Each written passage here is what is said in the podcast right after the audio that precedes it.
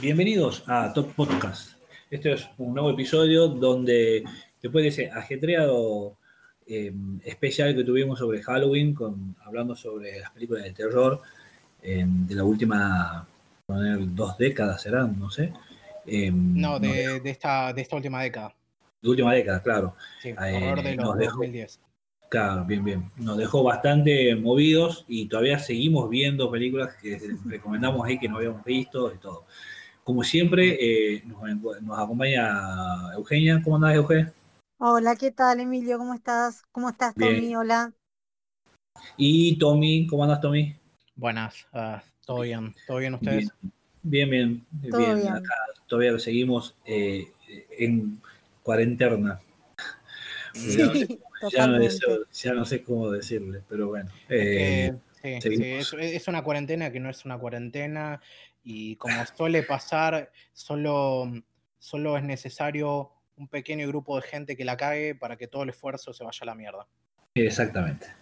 Por eso habría que hacer un tipo de esfuerzo. Sí. Eh, bueno, em, vamos a hablar eh, em, de lo que más nos gusta a nosotros, como siempre lo tenemos acostumbrado, sobre el cine. Em, así que primero, Tommy, creo que vos tenías una noticia sobre Qubit. Eh. Sí, sobre Quibi, que lo habíamos hablado la otra vez y que era esta plataforma que sacó Jeffrey Katzenberg, que es básicamente mm, streaming dedicado específicamente, exclusivamente para mm, el mercado del celular y que, mm, digamos, era una muerte anunciada, pero básicamente después de seis meses se declararon eh, en bancarrota y está cerrando. No creo que, perdón, no, no en bancarrota, no, no dice exactamente eso, solo dice que cierra. Y mm, yo quiero mencionarlo por un lado porque, mm, a ver, ¿cómo lo pongo? Yo, yo ya había dicho que tengo mis problemas con cómo se presenta actualmente el cine vertical, que, porque justamente el atractivo de, esta, de este servicio de streaming radicaba en eso, por eso se llama Quibi. Quibi es tipo la forma corta de quick bites, o sea, digamos, mordisquitos. Sí. Que, es el hecho de que presentan em, su contenido en pequeñas dosis, pero que es básicamente lo que ya estamos acostumbrados desde hace ya años y años al contenido original que se produce en Internet. Lo que pasa es que acá estamos teniendo lo mismo, pero con producción de alto presupuesto y todo manejado por gente que no viene de este medio. a, mí a mí lo que me llama la atención puntualmente de esto es que no, funcione. Si la gente está atada a los celulares, me parece raro, o sea, te juro, porque mis amigos ven eh, Netflix en los celulares, ven HBO Go en los celulares, ven, no sé, películas en celulares, eh, están en el baño y digo, ¿qué ha hecho? No, eh, fui al baño, vi, una, vi un capítulo de una serie. Están en el gimnasio corriendo en la cinta, también un capítulo de una serie en un celular. O sea, yo pensaba que cuando digo, el vago este cuando ha hecho esto, digo, esto se llena de oro porque todo el mundo ve en los celulares. Y bueno, no, no funciona, no, sé, no entiendo por qué. Evidentemente no, no, no, no era por ahí la cosa. Supongo que es son elecciones. A veces el mercado va para otro lado. No sé, viste, a veces los gustos de la gente eh, dista mucho de lo que de lo que uno planifica o de lo uno lo que uno cree que va que va a resultar. A veces es raro, viste, cuando decís cómo esto no resulta. Bueno. Y sí, la verdad que ahora, vea, si yo me pongo a pensar, yo le decía a mi amigo, ¿qué, qué hiciste? No, vi Game of Thrones, el último capítulo en el celular en el baño. Claro, decir, y si vos le preguntas a la gente, pero claro, pero ¿por qué no ves eh, Qubit? Porque, porque dice, bueno, porque no está bien eso ahí. O sea, yo quiero ver Game no quiero ver eh, a Juan de los Palotes en vertical. ¿Entendés? Quiero ver Game of quiero ver, no sé, Walking Dead, quiero ver. Exacto. Sí, es una cosa rara, porque en realidad, mm, a ver, en mi experiencia, y obviamente esto es puramente anecdótico, o sea, la gente que mira cosas por el celular, no mira exclusivamente por el celular, lo hace por la conveniencia y después mira también en una pantalla más grande. Yo lo que había dicho la otra vez, primero que nada me corrijo, Quick Bites en realidad es em, eh, pequeños, eh, digamos, bocaditos serían, no mordisquitos. Y yo lo que había eh, teorizado la otra vez era el hecho de que, entre otras cosas, como esta es una plataforma manejada por viejos con un ego muy grande como es Jeffrey Katzenberg, eh, por ejemplo, acá en la nota del Wall Street, Journal, si mal no recuerdo, decía que el costo total de producción y de, todo lo que, toda la guita que se hundió a este proyecto fue algo así de 2 mil millones de dólares. O sea, mm, es un número que, mm, primero que nada, es altísimo. Segundo, eh, digamos, también habla de la, de la confianza que tenía esta gente para, sobre este producto. Y yo decía, lo que había teorizado era, entre otras cosas, que por el hecho de que esto estaba siendo producido por gente que no es del medio, que no entiende la cultura de Internet y que aparte también cree que sabe más de lo que realmente sabe, por un lado, ya mataron eh, este producto al principio con el hecho de que prohibieron, digamos, que la gente pueda capturar pantalla. Capturar pantalla, eh, uno piensa, es, es una estupidez, ¿por qué alguien haría eso?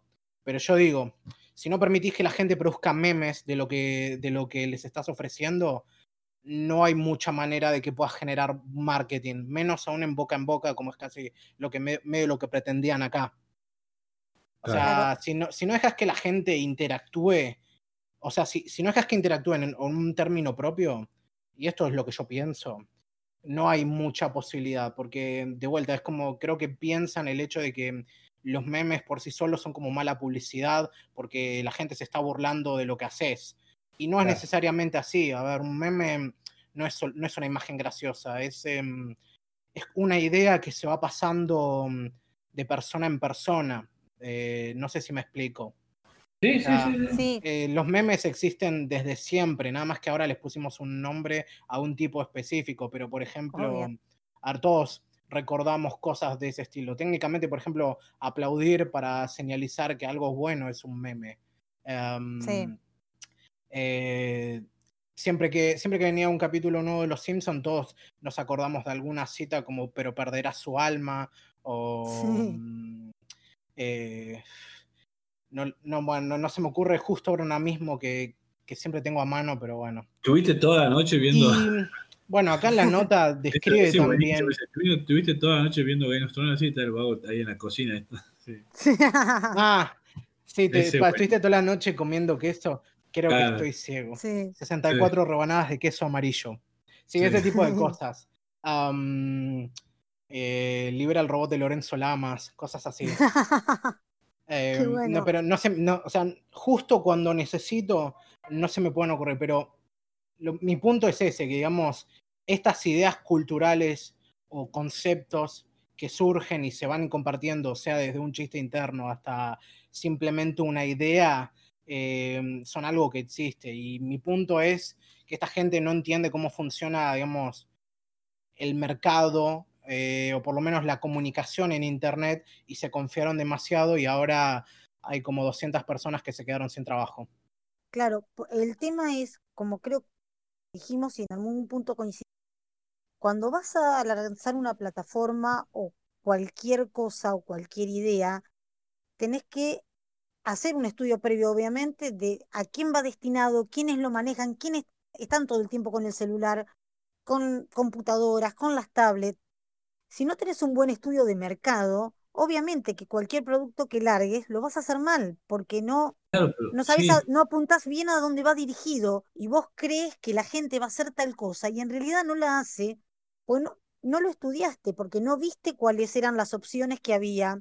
O a veces es muy raro que suceda ahora, eso me parece, me parece también tan tirado los pelos, porque habiendo la cantidad de información que hay ahora y habiendo la cantidad de estudios de mercado que se puede hacer, no me puede decir que no sabía que no había mercado, porque... No, yo por eso insisto que para mí es una cuestión de ego lo que hubo acá. Eh, creo que coincido con vos, Tommy. Se han cerrado sobre una idea y han dicho, bueno, esto sale y esto sale así, porque si no, no es entendible, y coincido también con vos, Emilio, no es entendible en, el en la época en que vivimos, con toda la tecnología, con todo lo que es el streaming a mano, no darte cuenta o no pensar eh, cuál es el, futuro de un producto. Es, es raro, es raro. Evidentemente se han cerrado sobre una idea y dicen, bueno, salimos con esto y, y bueno, ahí tenemos el resultado que es lo que acaba de contar Tommy. Sí, les recuerdo, a ver, a pesar de que, según por ejemplo la nota esta de la Nación, se excusan principalmente a que fue todo el, todo el quilombo de la pandemia lo que les hizo mm,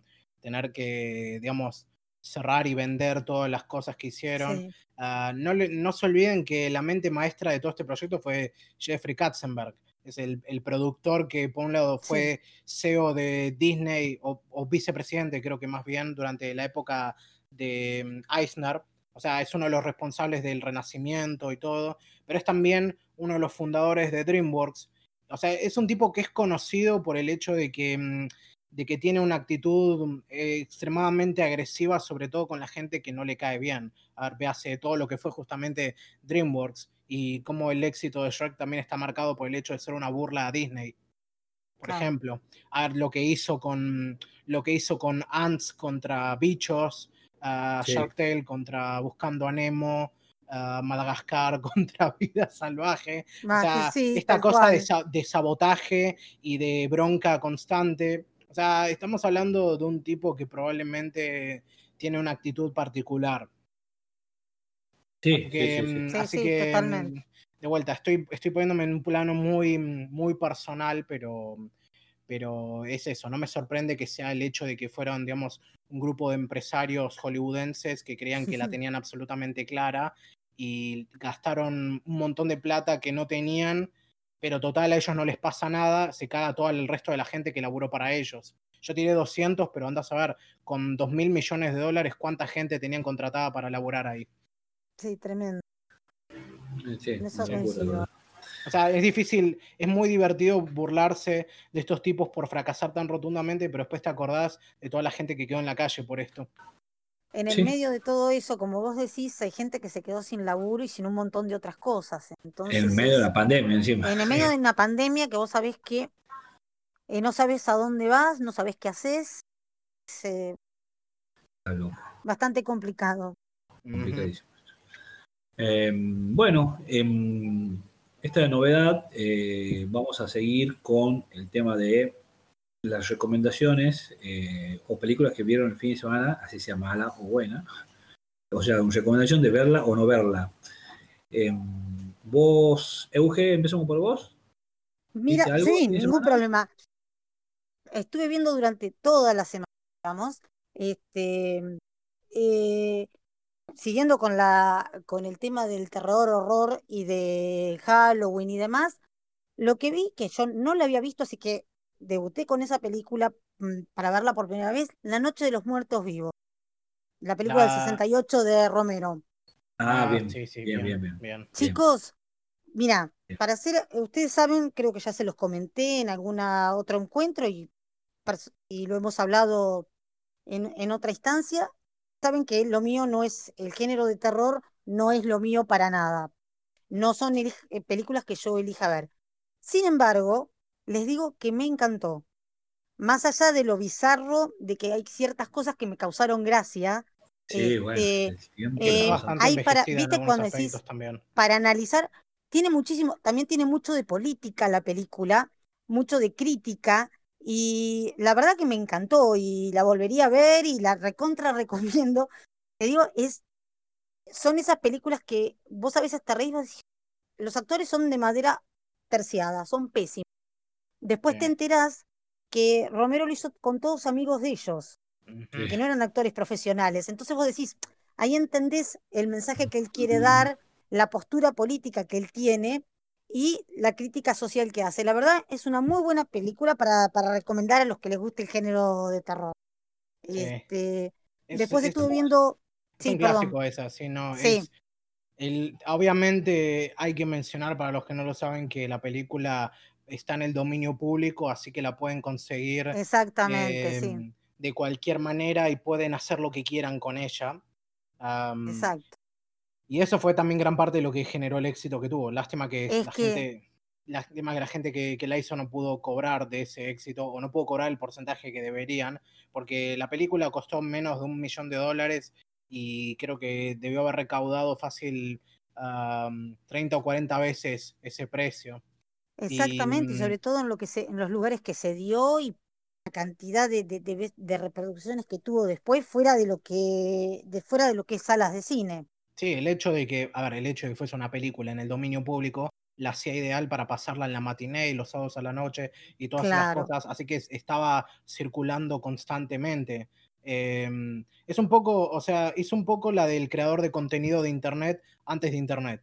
Tuvo que, tuvo que, mm, tuvieron que aceptar que tuvieron que trabajar más gratis que lo que pagaron, pero el éxito de ese producto los llevó a poder hacer lo demás. Claro que también Romero siempre tuvo problemas para financiarse y nunca fue tipo realmente masivo o popular, pero... Ah, sí, toma, te doy toda la plata, hace cualquier delirio. Claro, exacto.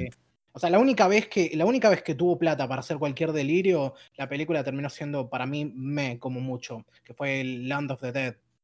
Ah, sí, nada. Y, que eso lo ganó por la popularidad de, mm, supuestamente, por el hecho de que iban a sacar, por el hecho de que, digamos, de que Zack Snyder estaba haciendo su remake de Dawn of the Dead y porque la película salió en el siguiente. Pero justamente quería mencionar una cosa interesante de, mm, de Night of the Living Dead, es que Roger Ebert había contado una anécdota, creo que lo había escrito en el diario en el momento, de que había ido a ver la película en una de estas matinés eh, digamos, en esa época.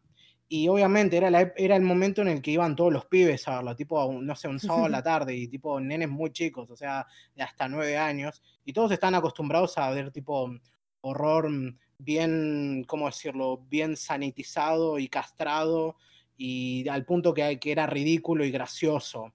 Pero esta película era tremenda, por lo que era, ninguno de esos pibes e, estaba preparado para verla y era una cosa de, verlos, digamos, gritar, correr, llorar y salir de ahí. Y no sé, es, muy tragicómico solo pensarlo. O sea, te sentís un poco mal por esos pibes, pero al mismo tiempo es muy gracioso pensar en, en un montón de pibitos cagados de miedo. Sí, imagínate, imagínate, claro. Después yo digo.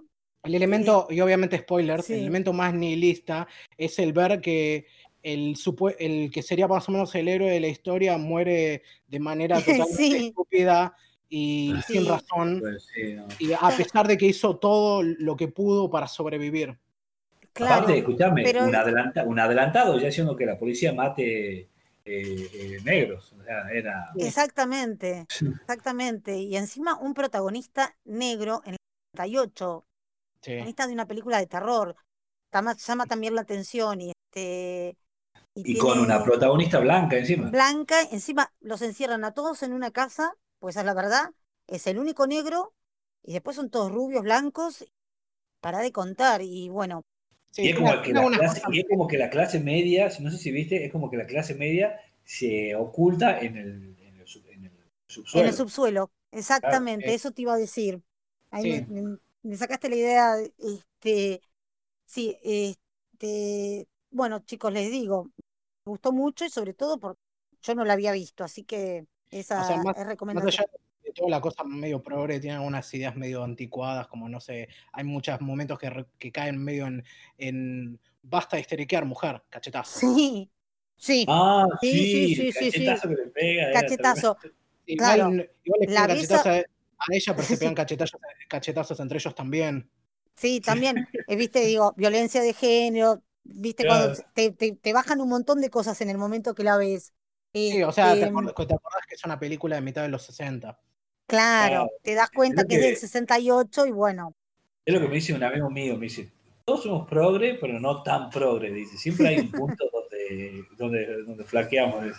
Es que no hay manera de ser tan progre. Ese tipo de gente que ya, digamos, roza el fanatismo, no hay manera de satisfacerla con nada. O sea, mm, eh, digamos, el problema que tienen es otro y vos podés, digamos, ir agregando capas y capas de supuesta inclusividad y nunca van a estar satisfechos.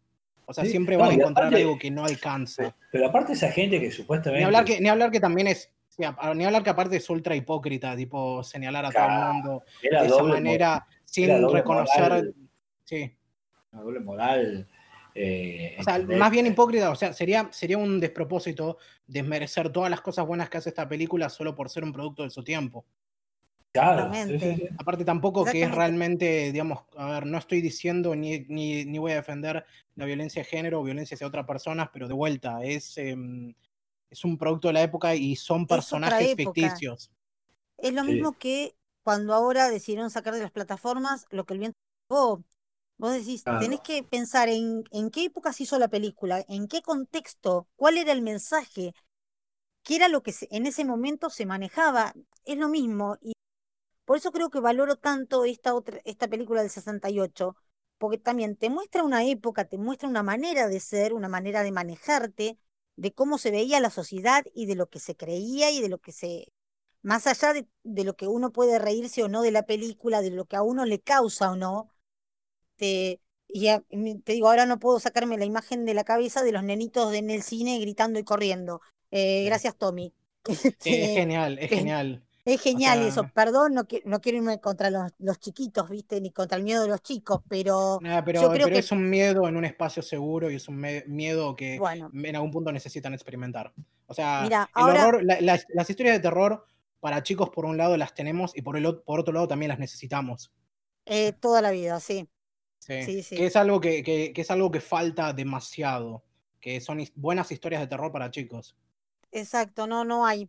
De hecho, en, la, en el canon del cine actual no, no, no tenés mucha producción que se dedique a eso. Stranger Things, eh, ponele que, pero lo tenés, sí, pero, pero, Stranger Things lamentablemente es como que está muy tirada para el público que le agarra nostalgia por ver esas cosas. Exacto, o el público que, ve, que, ve, 80. Sí, pero, eh, o sea, es como, mm, es como que está armado de un punto tipo, cuando vi el, póster de The Thing, aplaudí, aplaudí porque yo conozco eso. Claro. Y yo me juego a que era, debía ser muy raro que un pibe tuviese un póster de The Thing en esa época.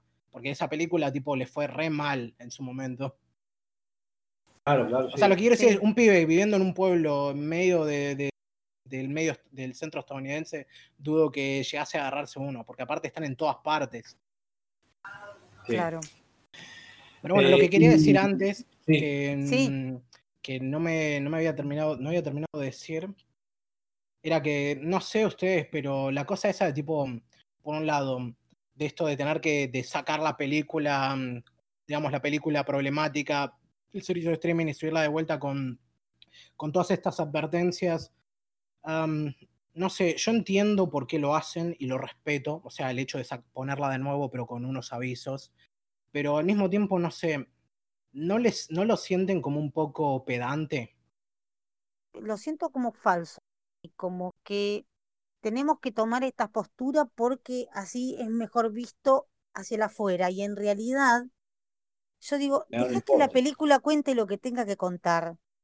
Uno es libre, todos tenemos un libre albedrío, podemos elegir en qué creer, podemos elegir de qué manera pensar, pero no, el tema es que no te pueden decir cómo tenés que pensar, que yo me parece que eso. es lo que está apuntado a todo. Vos tenés que pensar de una manera, porque si pensás mal es, uy, y te cae, te cae una catarata de, de, cosas en contra. Y me parece que la cosa no va por ahí. La cosa va a decir, mira, esto está para ver. Podés verlo, podés no verlo, podés odiarlo, podés criticarlo, podés hablar lo que sea, pero tenés que tener la libertad y yo creo que a veces no hay que condicionar, de decir, este, no, no tenés por qué condicionar a los demás ni hacer, este, ni rasgarte las vestiduras de decir, uy, qué barbaridad, esto es así, esto es así, y ustedes tienen que pensar de esta manera. Yo creo, mira, creo que casi todos sabemos, presentimos, estamos informados. Creo que a veces, eh, yo creo que no, no, no se toma a la, gente como si se las tomara por tontos, como si no supieran. Yo, la cosa va por otro lado. Yo digo que me resulta bastante pedante, porque que te metan un montón de advertencias de contenido diciendo, no sé, que esto, esto es racista, esto, es sexista, esto es homofóbico, esto tiene, no sé, todo este contenido feo. Como no sé, la gente que se, se, se esfuerza por agregar advertencias para cada mínima cosa que podría ser tipo Em, que inquietante, como no sé, se, encargan de especificar cada acto violento que aparece, ¿me entendés? Tipo sangre, desmembramiento, violación, alusión a abuso, alusión mm, a, enfermedades mentales. Empieza a listarlo de esa manera. A ver, por un lado, hace que pierda mucho el efecto lo que, lo, lo que sea que está habiendo ahí. Pero por sobre todo, a mí se me hace pedante por lo que decís vos, por el hecho de que pretende que, mm, que uno como, no sé, como una persona adulta y centrada no puede pensar por sí mismo y juzgar qué es lo que quiere ver y qué es lo que no. O sea, cuando ya ves la calificación de una película o ves quién la hizo y de, cuándo es o en la trama, ya medio que podés hacer un juicio de valor de decir, mm, esto es algo que quiero ver, esto es algo que no quiero ver. Em, pero ya todo lo demás, de vuelta, me resulta extremadamente mm, molesto, prepotente y también un poco... Mm, sí, por sobre todo es, eh, eh, digamos... todo ese trabajo, ¿no? hay, gente, que prende Netflix, pone la primera película que aparece ahí, es una propaganda y le da play y después se encuentra, ah, mira, era en blanco y negro, yo no veo, ah, mira, era mexicano y yo no veo mexicano, ah, mira, era, era un musical y yo no veo un musical así. Es que mucha de esta gente que va por esto parte de la idea no solo de que la gente es, digamos, inherentemente estúpida, sino también que es inherentemente influenciable de cualquier manera y es como cualquier cosa que pueda, de cualquier modo, aludir a algo para influir a la gente hacia una idea mala, es algo que tiene que ser erradicado, como es, no sé, cualquier cosa que pueda, mm, que pueda despertar, no sé, voy a ir medio extremo con esto, cualquier idea que, que pueda implantar el concepto de fascismo en la mente de, una persona desprovista, sea propaganda o no, eh, tiene que ser, mm, digamos, tiene que ser llevado a un escrutinio extremo. No sé si entiende lo que quiero decir. Sí, sí, sí. Sí, sí, sí. o sea, de vuelta, estoy, hablando de un modo que se podría interpretar como que estoy sacando un hombre de paja y no estoy dando ningún ejemplo claro. es un poco mm, no, no voy a. No, ya, ya me estoy desviando mucho del tema. Lo que quiero decir es lo que ya dije. O sea, tengo cierto problema con, digamos, el exceso de advertencias y de ultraclasificaciones para contenido que pueda considerarse, digamos, eh, problemático para, para, el, para el estado sociopolítico actual. Pero bueno, tal vez a lo sumo es un problema un poco más matizado y no estoy abarcándolo desde todos los lugares que debería. Bien. Claro. ¿Y Euge, qué, viste algo más? Eh, Mira, estuve viendo un poco de Hitchcock para variar, porque digo, para amenizar un poco la. estuve viendo Los pájaros, este, recordando viejas épocas, viste que en algún momento dije que iba, iba a tratar de empezar a revisitar la carrera de Hitchcock. Este, así que sí, está, viste, la, la, la temática ronda también el temor, el horror, el miedo. Eh, ha sido, ha sido eso mi semana. Y después, no sé si, chicos, ¿ustedes vieron el juicio de los siete de Chicago, la, la última que, que pusieron en Netflix? Con Sacha Baron Cohen. Mm, la película esta que dirigió mm, Aaron Sorkin. Es, es, es. Bien. La que dirigió Aaron Sorkin. Sí, era de Aaron Sorkin, eh, sí, sí. Sí, sí, La, la, conozco porque es la, es la nueva de ese tipo y hay mucha gente hablando de eso, pero mm, no la vi y las discusiones políticas que se dieron en las redes eran como muy centradas en un caso muy específico y muy, muy relacionado a Estados Unidos y era algo que no conocía, que no podía participar bien. Pero bueno. Sí, mira, yo, yo a, Sorkin, lo estoy siguiendo, a Sorkin lo sigo hace un montón porque mm, hace como dos o tres años vi The Newsroom, que, que tuvo eh, tres temporadas, que me pareció absolutamente brillante, brillante. Fue de, fue de mayor a menor, eh, como te iban pasando las temporadas, fue bueno, tercera. Pero para mí la primera temporada me pareció redonda, brillante, me pareció fantástica. Después ahí, ahí lo conocí, empecé a, leer, a, mirarlo. Bueno, me fui para atrás porque tenía otra serie también que, que trabajaba. ¿De West Wing? Eh, The West Wing y... Muy buena serie. claro, no, The West, Wing, no, vi. era de él, sí. Pero muy buena serie esa. Sí, no, esa no, pero la que vi fue... Eh, era como un talk show que hacía este chico de Friends, eh, Matthew Perry. Eh, no la vi. Eh, tiene, tuvo una sola temporada nada más, eh, pero también muy bueno. Si él lo empecé a seguir a él y bueno, me encanta. Así que no lo vi todavía porque tenía muchas cosas así atrasadas que, no todavía no tuve tiempo. Eh, yo, lo, conocía, aparte, sabía que venía trabajando mucho, pero lo único que se me viene a la mente de él que creo haber visto es eh, la red social. Y él, ah, la escribió, pero obviamente la dirigió Fincher y todo lo demás, pero sí.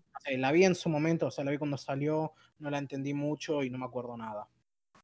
Estudio 60 eh, eh, Estudio 60 fue buena, a mí me gustó mucho. Esa, Estudio 60, esa es la, la otra de Sorkin, que, estuvo muy buena también. Así que, bueno, eh, ¿pero vos las viste a Chicago? Eh, vi, el juicio de los siete de Chicago. No me ah. acordaba, no recordaba el, en, qué incidente, en qué incidente se basaba todo eso. Está muy bien hecha, tiene muy buen ritmo la película. Más allá de que... incidente, ¿Está explicado el incidente ahí en la película para que la gente que no lo conoce el incidente? Eh, sí, ahí está, te digo, están todos los protagonistas, los que los siete que tuvieron que ver con ese tema, más el tema de los Panteras Negras. Este, se, se explica cuál, es el, cuál fue la cuestión, por qué se lo juzgan a ellos. Y hay una muy buena reconstrucción porque te muestra, hay una parte que muy, hay personajes que claramente son bien de ficción, pero que sirven a la trama de la película, como son los policías que están infiltrados dentro de los distintos grupos, para, para desbaratar todo lo, lo, que es este tipo de manifestación. El tema es que vos ves sobre el final de la historia y ves, ves qué es lo que sucede eh, con, toda, con cada uno de los protagonistas y después inclusive hay uno de ellos que este, mm, tuvo carrera política, entonces eh, está bueno para seguir después qué fue de cada uno, después te cuentan sobre el final de la historia qué pasó con cada uno. Eh, te digo, se roba la película Sasha Baron Cohen, que pareció, es impecable, es impecable el laburo de él. Está Eddie Redmayne, este, mm, e, es para verla, tiene muy buen ritmo, no la vas a pasar mal, no te vas a aburrir, no es una cosa tediosa ni cansada, así que te digo, es lo, del juicio, te digo, hay partes que te reís más allá de, de, lo que está tratando. Este, hay, tiene un elenco increíble, está Fran Languela, hay un montón de gente ahí que las vas descubriendo de a poco, decís, uy, lo conozco de tal lado, lo conozco de tal otro. Y la verdad, tiene muy buen ritmo. La, la historia, te digo, es para ver.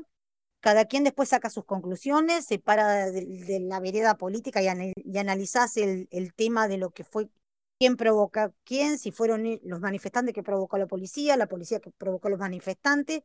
Te muestran las distintas interpretaciones de lo que pudo de lo que pudo o no haber sucedido desde el punto de vista de cada uno de ellos. Es buena, es algo que yo recomendaría ver si querés ver algo de lo que pasó en la década del 70. Es, es, es, entretenida, así que bueno, también la recomiendo. Bien, ¿Y ustedes qué vieron, chicos? Porque estoy hablando eh, todo yo. Sí, no, ya que, ya que estamos hablando de eso, ¿alguno vio la secuela de Borat? Yo, yo vi. No, no la vi. Yo, no, la yo no la terminé de ver todo, pero bueno. Ah, bueno, yo lo que vi el fin de semana eh, fue Borat. Eh, eh, es una película súper incómoda.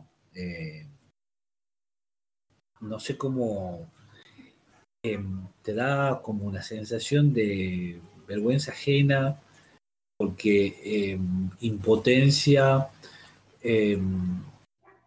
mm, tristeza por el momento, porque lamentablemente uno ve eso y dice, es verdad. O sea, están ahí, lo están tomando como chiste, pero eso realmente pasa. Entonces, es como una locura. O sea, uno se ríe de la situación, pero después sí, esa situación de vida real, esa que pasa a gente. tocan, temas, tocan temas como el aborto, eh, el abuso, inmigrantes, el eh, tema de los judíos.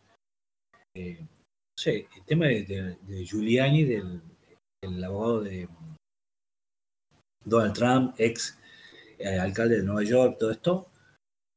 No, no, yo no, no. Es más, cuando yo terminé de ver, digo yo, esto no es mentira. O sea, no puede ser verdad. O sea, esto es un, es un actor haciéndose pasear por Giuliani para hacer la escena esta, porque no, no, no puede ser. O sea, es imposible absolutamente imposible. Y después veo que, y después veo a Giuliani defendiéndose por tweet, eh, entendiendo las acciones de él y diciendo que lo habían engañado y que no sé qué. Yo decía, no, era verdad, era Giuliani. Yo decía, pero tierra, trágame, porque es tan incómodo la escena que no se puede creer, no, no se puede creer. De todas maneras, te tengo que decir que no me parece mejor que la primera. Eh, no me parece mejor que la primera. Eh, eso sí. No, lo que, pasa, lo que pasa es que, o por lo menos como yo lo percibo, como la, primera fue algo que realmente, a pesar de que Borat y ya existían Dali G Show y tenía, tenía todo eso que ya se hacía, eh, fue una locura lo exitosa que fue esa película, porque aparte fue espectacular todo el drama que se armó por toda la gente que los demandó y qué sé yo. Pero también, no sé, creo que en este periodo así como de 14 años que entre la primera y la segunda, por un lado era una película no necesitaba una secuela realmente, no me imaginaba cómo lo podían hacer.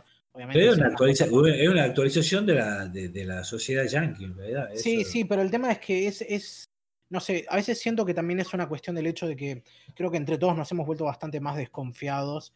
Hay algo, hay algo que ves en Borat que se siente bastante más auténtico, por ni hablar de, no solo por el hecho de que son entrevistas reales lo que ves y qué sé yo, pero, mm, pero acá por lo menos lo que a mí me pasó, que en medio que me, dejó un poco para atrás, es que la manera en la que está producida se siente como, no sé, no, no profesional, pero demasiado pulida, como para que algunos momentos realmente no sabes, como no terminaba de percibir si realmente esto era cierto y ellos que estaban, digamos, eh, sacándole el cuero a la persona que entrevistaban, o si era algo semi-armado. Porque, mm, no sé, por ejemplo, la escena de, de la clínica antiaborto me encanta porque, porque está cronometrado de un modo que es excelente, pero al mismo tiempo no me termino de creer que uno de estos loquitos que labura ahí tratando de convencer a, a las mujeres que no. Se deje filmar, sí, aparte, ¿por qué? ¿Por qué aparte, filmando? No, no, no, y aparte admita las cosas que admite ahí, porque todo el chiste, y spoiler supongo, es que mm, que Borat lleva a su hija a una pastelería, le regala un, muffin, el muffin tenía un muñequito y ella se lo traga, y el muñequito era un bebé. Así que van al primer doctor que encuentran y dicen, tengo un bebé, quiero sacármelo. Y todo, todo el chiste es que el, tipo, este antiaborto, crea que él la embarazó a ella y, y termina tratando de justificar eso. O sea, en cámara, queda en cámara que el tipo básicamente dice, lo que pasó, pasó y ahora hay que seguir adelante. Como todo con tal de mantenerse eh, bien a flote en su ideología. Y de vuelta, es un, es un evento tan. ¿Cómo ponerlo? Tan, tan bizarro que de vuelta, no me, no me imagino cómo, cómo previamente habrán, habrán dicho, estamos filmando un documental, quiere salir y que el tipo deje que, que, digan eso, en, que, que, se muestre que el tipo dijo eso en cámara. O está muy confiado en lo que piensa, o no sé, o, no, no entendió nada de lo que pasaba, o, eso fue falso. Y la gente esta de, no sé si llegaste hasta ahí, que él se va a la casa de unos montañeses ahí. Porque había, toque de queda, había toque de queda y él no tenía dónde ir, y entonces encuentra un tipo que salía con una cerveza, dice, dice, hey, toque queda, dice, ah, dice, no tengo dónde dormir, dice, bueno, si querés venir a dormir en mi casa. Y van, y bueno, y eran dueños así, vivían... No, pasa, pasa que se me juntaron cosas y no terminé de verla porque la estaba viendo como a las 3 de la mañana y me estaba riendo tan fuerte que estaba escena, todo el mundo. esa escena es exactamente lo mismo que me pasa con lo que vos decís de la escena de, la, de, ese aborto, o sea, es como que ¿cómo han hecho para filmarlo y decirle al tipo, decir, che, mira, vamos filmar nosotros y decir, ¿quién es el tipo este? ¿Entendés? ¿Por qué no filmás vos durante dos días cada casa? Porque encima dura como dos días, acá están ahí en, cuarentena, dos o tres días. ¿Por qué no estás filmando vos? O sea, e, es una locura. O sea, hay cosas que, que, pero bueno, cuando yo pensé que era algo trucho, después me había sido verdad, porque digo yo, lo de Giuliani es trucho. O sea, no puede ser verdad. No, lo, lo, de Giuliani sí es una cosa loquísima. O sea, por ejemplo, lo del rally, lo del rally de Pence eso sí lo puedo ver porque. Mm, Cana, por lo menos. Sí, eso sí se sintió bastante real, pero lo que para mí funcionaba de vuelta en, en Borat era el hecho de que usaban mucha cámara oculta y notabas la diferencia entre lo que estaba filmado con una cámara buena y con una cámara digital de la época. Y bueno, obviamente el hecho de que Cohen no era muy y su personaje no eran muy conocidos en Estados Unidos, y, pero al mismo tiempo no deja de mostrar para mí ¿Por qué, digamos, por qué, por, un lado, Sasha Baron Cohen no solo es uno de mis comediantes favoritos, sino también uno de mis actores favoritos? Porque tiene este, digamos, este talento de, mantenerse en personaje, en la situación, a tal punto de ser tan convincente que haya gente que no lo reconozca. Y esto lo hizo lo logró sacar aún con Bruno, después de haberse hecho súper famoso. Pero aparte, lo que dije la primera vez que hablamos de esto, que no solo tiene la capacidad para mantenerse en personaje, sino que sabe leer la situación y ver por dónde meterle para hacer que, mm, que la persona a la que está entrevistando saque los trapos sucios. Claro, porque encima son como entrevistas en vivo, entonces vamos va improvisando todo eso, o sea, ni siquiera está ah. guionado. sí, sí, este, es todo en el momento. Y es, es, de vuelta, es, es medio difícil. Yo respeto y aprecio mucho el ángulo este de, mm, de, de, meter a la hija para poder crear una situación y mezclar la ficción con la realidad ahí. aparte la, también, sí, sí, aparte la flaca, la flaca también es una genia, es muy graciosa y muy convincente. Es muy gracioso también toda la muestra de absoluta ignorancia de la gente, del hecho de que él está hablando en hebreo y ella está hablando en búlgaro y nadie se da cuenta. Sí. Y ni hablar que obviamente todo el chiste de Borat es que es como un, un tipo de algún país de Europa del Este atrasado y, y tercermundista, cuando Kazajistán está en medio de Asia. Y la gente, o sea, es claramente un personaje que se ve eslavo, cuando, cuando, mm, cuando los kazajos son, digamos, eh, de vuelta asiáticos y son, y son mucho más convencionalmente asiáticos que lo que se ve Borat y la gente que muestran ahí y de vuelta, eso habla también de la absoluta ignorancia, sobre todo de los estadounidenses que muestran que ni siquiera, que nadie sabía nada de Kazajistán hasta que apareció esta serie, esta película, quiero decir. Sí, tal cual. Y, así que bueno, súper recomiendo Borat, la verdad que eh, muy fresca, muy incómoda la película, vale, vale mucho la pena.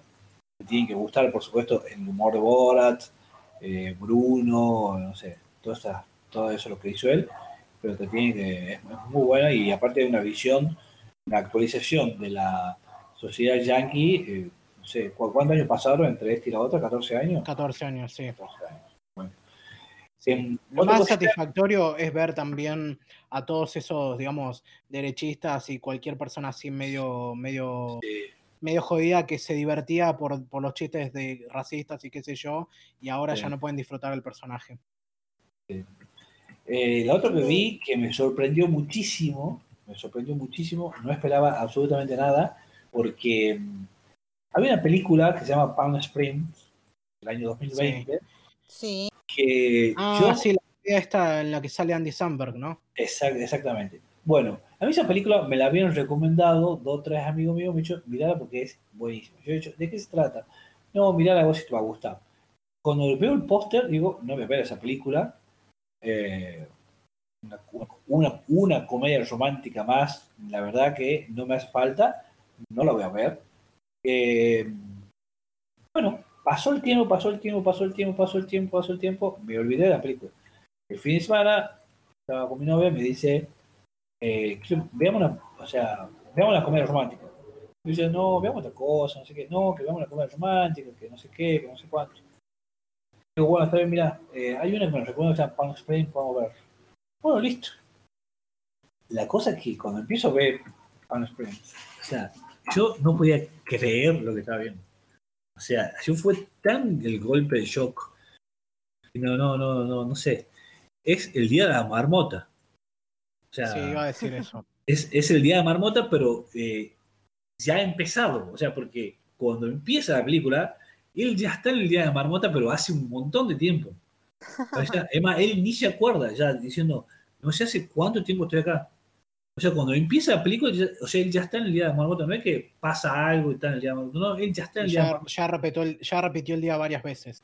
Claro, ¿entendés? Entonces, pero no, no, yo no podía creer porque me sorprendió tanto. Es más, al final, a mí me terminó no gustando y a mí me terminó gustando porque sí tiene un toque de comedia romántica porque hay una historia de amor entre el personaje de Andy Samberg y, y Cristina eh, Miliotti, eh, Sara. Eh, bueno, otra cosa rara, el director que es eh, Max Barba, Barbacow, Barbacow creo que se pronuncia, es primera película de él, no, no tiene no tiene otras películas, la verdad que me pareció una cinematografía hermosa, muy bien filmada, eh, me encantó. Y mm, el guion también era un desconocido, que, bueno, no es desconocido, Andy Ciara, que no tiene, no sé, no, no, no tiene cortos, no tiene tampoco ah, No sé, acá, acá, yo estoy viendo y creo que, mm, no sé si tal vez sea su primer largometraje, pero tiene, ha trabajado en otras cosas. Tiene los episodios estos de Lodge 49, pero después tiene todo lo demás son cortos, o sea, no, tiene mucho más. Eh, sí, eh, ha hecho muchos cortos, creo que este, no. Tiene un, tiene un largometraje anterior que se llama Mommy, I'm a Bastard, pero no sé si cuenta ah, porque, porque, dura una hora y algo, o sea... Ah, bueno, pero ah, vos estás hablando del director, yo estoy hablando del escritor. ah, del guionista. Eh, bueno, no, de todas maneras, eh, es súper divertida, tiene unos diálogos excelentes, muy bien, eh, tiene muchas escenas así de, reflexión sobre la vida, sobre qué nos está pasando, sobre qué es lo que queremos, eh, sobre si quedarse en un punto y resguardar ese punto así por todo el tiempo, o seguir avanzando y ver si más adelante hay otra cosa y salir de... personajes súper caóticos, que son ellos dos, y hay un tercer personaje más que lo hace el actor de, de Whiplash, eh, no el joven, el viejo, ¿cómo se llamaba? Eh, J.K. Ah, Simmons. Eh, Simmons. Em, ese es el tercer, tercer personaje. Em, muy bueno, muy bueno. Vale muchísimo la pena la película, pero tanto como para la gente que quiera ver una película de ciencia ficción, como, película, como una película que quiera ver una, una comedia romántica, porque tiene un mensaje de comedia romántica muy, muy muy bueno. No se la pierdan esa película porque me pareció increíble. Y lo último que solamente voy a nombrar nada más, eh, porque yo soy fanático de, este tipo de cine, vi Five Fingers of the Dead, que es una película de Wuxia, eh, de los de Shaw Brothers, del año 1970. Sí, sí, yo me imagino que era una, una de las viejas. Sí, de 1970. Estoy viendo, primero eh, me decidí a ver todo este, no voy a ver todo el cine de ellos porque es absolutamente imposible. No, deben ser eh, más de 100 películas seguro y algunas, ni siquiera se ven, algunas ni se ven conseguir aparte. Claro, bueno. Y hay muchas que hay, o sea, hay mucho, pero hay mucho en, con, con, el Harsop, eh, en inglés pegado ahí. ¿no? Sí, sí, los subtítulos pegados. Sí, eh, pero bueno, la cosa es que me bajé 20 películas, eh, me hice una investigación de cuáles son las 20 películas más eh, importantes del, cine de ellos, y bueno, voy viendo ya, no sé, 15 películas, y estoy encantado, estoy encantado con su cine, con, con bueno, su manera de producción, porque también me puse a leer ahí algunas cosas, me leí un, me, vi un documental sobre los Show Brothers también demencial, o sea, es demencial el nivel de producción que tenían. Eh, no, era algo que, no sé, Hollywood ni, se le ocurre, o sea, no era una cosa así, pero demencial el nivel de producción que tenía. Sacaban con frita las películas. Así también hay mucha basura, ¿no? No es que no estoy diciendo que eso eran grandes maravillas. a ver, porque lo dijiste, lo dijiste, salían con fritas, o sea, las, las, sacaban películas como si fueran chorizos. Sí, sí, sí. no, sé si, no sé si se podría clasificar, digamos, su producción como cine de explotación, ¿no sé? Sí, sí, sí, sí. Yo leyendo ahí supuestamente ha sido como, como una explotación, sí, pero fue una cosa que no. Pero, como te digo, siempre hay películas que tienen gran contenido, tienen, tienen toda una trama, las, las, mucho tiene tomas trabas políticas. Me hace acordar mucho también que yo hace también vi hace dos años, como que también me dio la loca por ver Spaghetti Western. Tiene mucho de la identidad de la Spaghetti Western. La estructura. Es que, siempre los géneros son los géneros los que, se consideran menores los que pueden ser realmente transgresores. Sí. Porque, lo que se considera oficial por algo es oficial. Claro.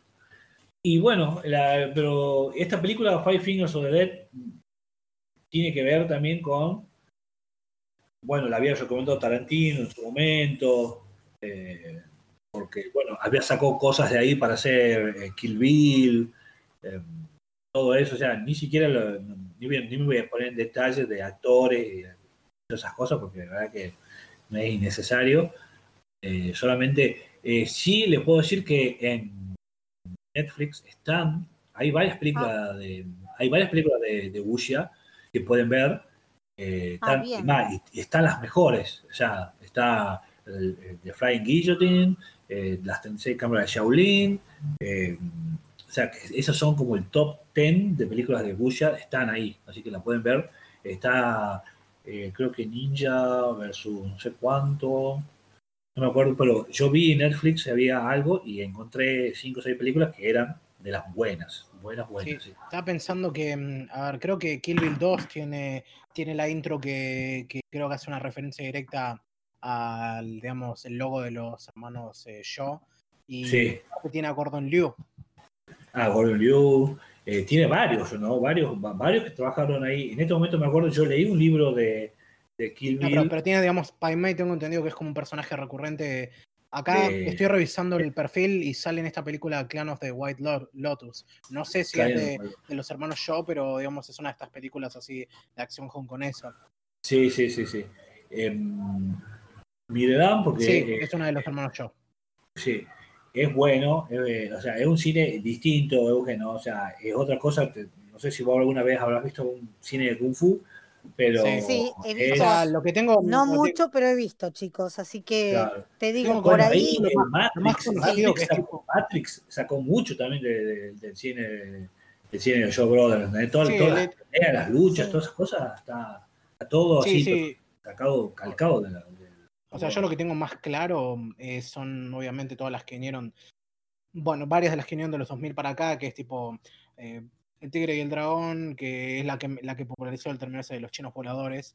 Em, la trilogía esta de, mm, de, de Jiang Yimou, creo que se llamaba, eh, digamos, Hero, La Casa de las Dagas Voladoras y El Secreto de la Flor de Oro. Y hace poco había sacado Shadow, que no la pude ver todavía. Pero... Buenísima Shadow, ¿no? Sí, sí. Pero son todas, todas estas películas así con artes marciales súper De Grandmaster, de Grandmaster también es muy buena. Ah, y también he visto las de Stephen Chow, pero no sé si las cuentan como Bushia.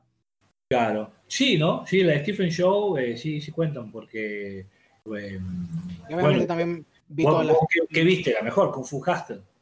No la vi todavía, pero sí vi Shaolin Soccer, que esa me encanta. Bueno, no. Y, Kung Fu Hustle es la evolución, porque Shaolin Soccer él hace con dos pesos un 50. La idea es genial, le vi tres veces la película y eso que yo, No, y eso que no me gusta el fútbol a mí. a mí tampoco. O sea, yo quisiera que el fútbol fuese así para poder verlo. Claro, o sea, yo no consumo fútbol, pero a ver, chicos, yo no consumo fútbol ni en el mundial jugando Messi en la final. O sea, ese es el nivel. O sea, no, no. No, no, no. Ah, no, no me gusta el fútbol, pero el mundial sí lo veo. Bueno, no, yo no veo ni el mundial. O sea, no. el mundial es entretenido, pero el humor en el que la gente se pone lo hace insoportable. Exactamente. Coincido. O sea, sería, sería, eh, sería mucho más llevadero si no se lo tomasen tan en serio. Mi mujer, imagínate, con gorro, viendo los partidos de Argentina acá, nunca ha visto nada, no sabe quiénes juegan, no sabe ni. Sabe que la Argentina porque tiene celeste y blanco, no conoce ningún jugador y, y me hace pregunta a mí encima, como diciendo, yo, no sé, no, sé quién juega, no tengo idea. Bueno, al margen de esto. Em, bueno, recomiendo este cine, eh, está bueno, está en Netflix, lo pueden ver. Hay cinco o seis películas que son de las buenas. Chicos. obviamente, si no les gusta eso, bájese, ¿no? Sí, no, se me ocurre algo que por ahí, para algún próximo encuentro que tengamos, podríamos hablar sobre estas películas en particular y dedicarle sí, yo creo que es un, complejo, un buen capítulo. Ya lo sé, aunque sea de lo más básico, porque yo de esto soy también, viste, como, es decir, no es, no es lo mío, pero me está interesando mucho y me interesa saber también la óptica de ustedes recomendando estas películas. Sí, no, digamos, de nosotros tres ya sabemos quién es el cerebrote y quiénes son los cerebritos. Eh, eh, yo, a mí me gustaría, de verdad, que hagamos un especial que ahora me, en algún momento, que sea de, de, de, comedias románticas. Ah, también. Sí. Me encantaría que, un, que es, es un género que yo no veo, un género que yo no veo. Bueno, me gusta, yo sí veo mucho. Eh, y, me gustaría, aparte, y yo en, si me ven en, Letterboxd, yo hice un ranking de, de comedia romántica. Es súper bizarro el ranking. Eh, bueno, mira, creo que mm, creo que mm, no es muy probable que podamos hacer uno un especial de eso dentro de no mucho tiempo. Bien, buenísimo. Sería ideal porque la verdad que es un tema que me va a, me, va, o sea, me va a llevar a que vea películas y, poder indagar un poco más en esta temática que la verdad no me gusta la Bueno, y yo eso también, todo lo que, por eso también propongo ver la serie de, películas que vos hablas, Emilio, porque no, no es un tema que yo maneje ni que vea, entonces también me interesa ampliar mi, mi óptica respecto a, otro, a otra clase de cine. Sí, igual el problema es que Wuxi, a pesar de que es un género bastante localizado, es también demasiado amplio y tiene mucho, mucha historia y mucho cine. O sea, no es algo que podemos condensar en un solo especial. Y por ahí podríamos pensar de, hacer varios. Mira, capaz que lo que podríamos hacer, eh, yo ahora que estuve viendo, eh, podríamos hacer eh, cine de los Show Brothers, eh, década del 80, yo creo que es la mejor época de ellos. O de los 70, entre los 70 y los 80 tienen las mejores películas. Yo creo que un poco de los 70 y un poco de los 80, las mejores películas. Capaz que se podría hacer como diciendo, bueno, hagamos Show Brothers de los, 70, y capaz que podemos llegar a un capítulo así interesante. Eh, bueno, y Tommy, ¿viste algo? Sí, a ver, ¿qué, Bueno, todavía estamos en, en, octubre, así que es temporada de Halloween, mi favorita del año, pero lamentablemente ya se está terminando y como siempre se pasa muy rápido, hay mucho para ver, muy poco tiempo.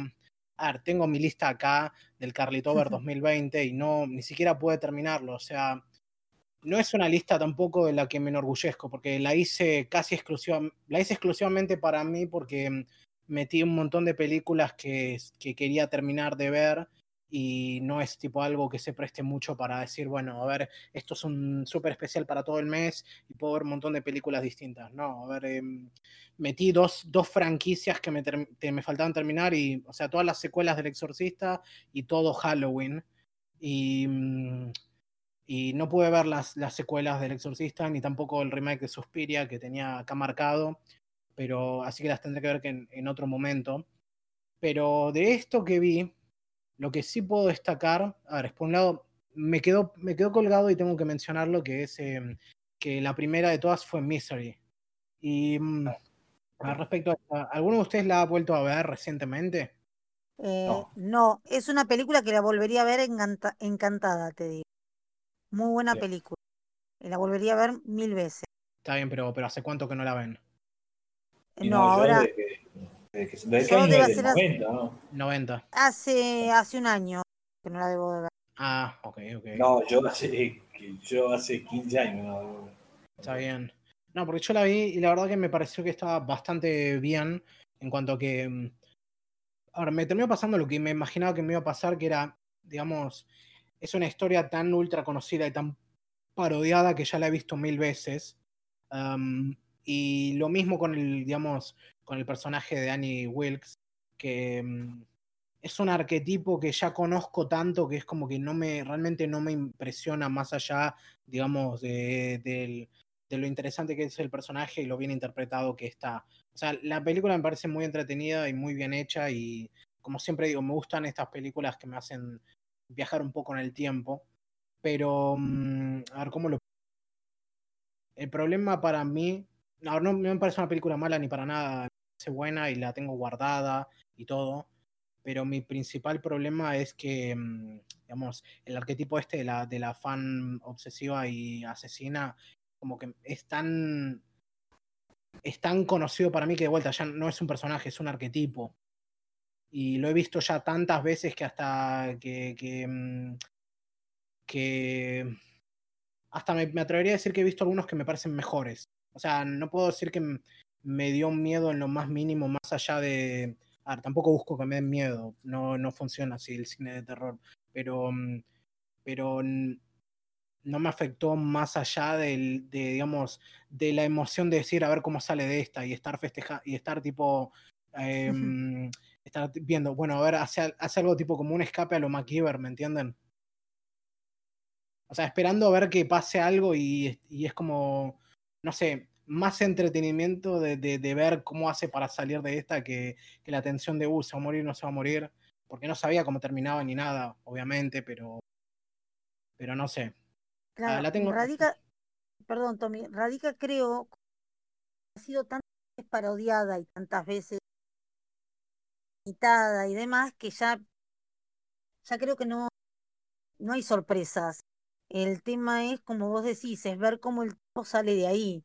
Este, me acuerdo en la época que no, que realmente uno, te digo, salís asustado, salís, el, temor no es de decir, uy, qué horror, mira lo que pasó.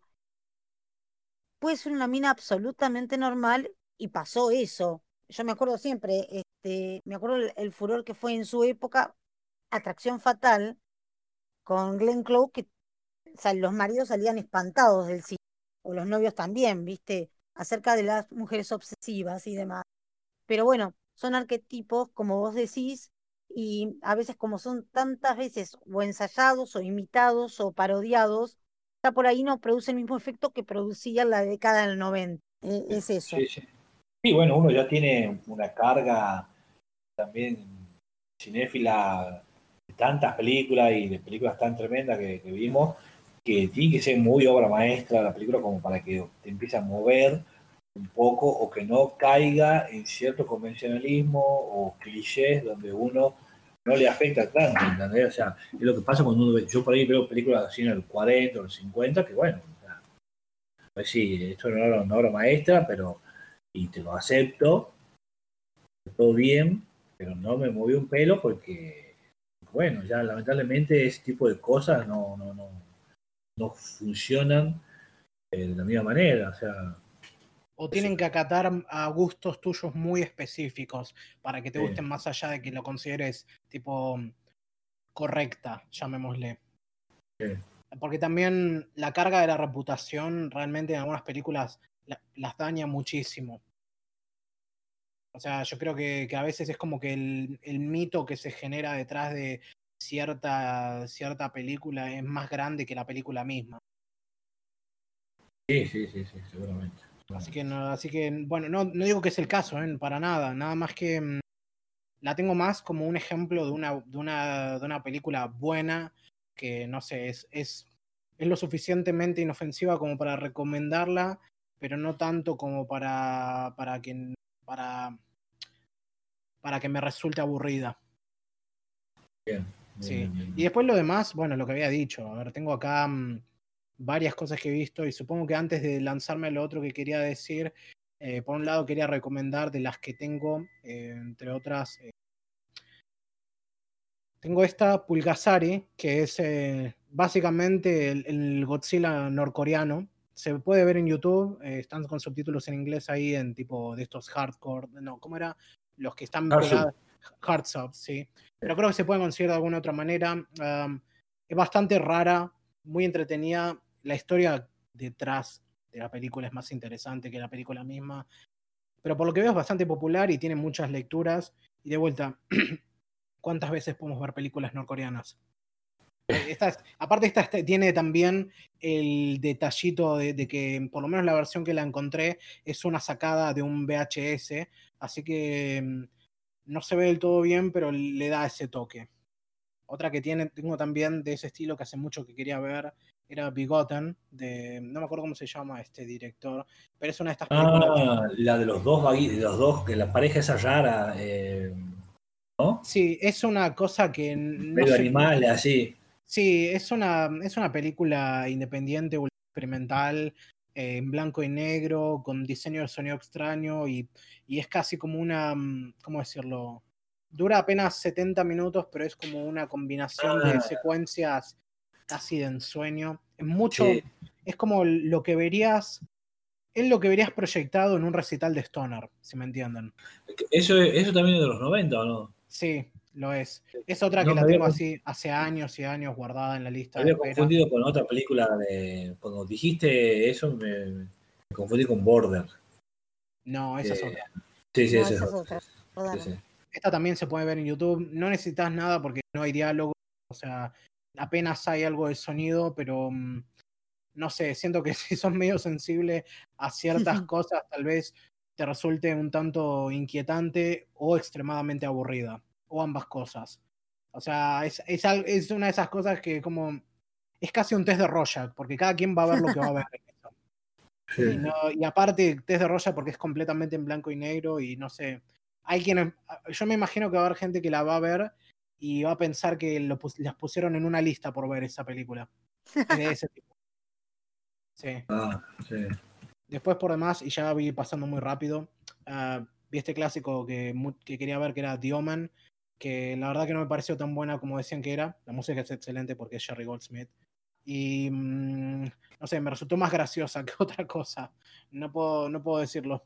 Es muy, es muy de los 70 y, y este es otro caso en que la historia detrás, o sea, lo maldita que está esta película, es mucho más interesante que la película. Después, en ese sentido, en ese sentido también vi Suspiria 77 o 78, no me acuerdo. Me gusta bastante, pero es creo que la única película eh, Chalo que he visto que más o menos me gustó. Eh, sí, Chalo también es un, es, un, género complicado, eso también. Es como que o te gusta o no te gusta.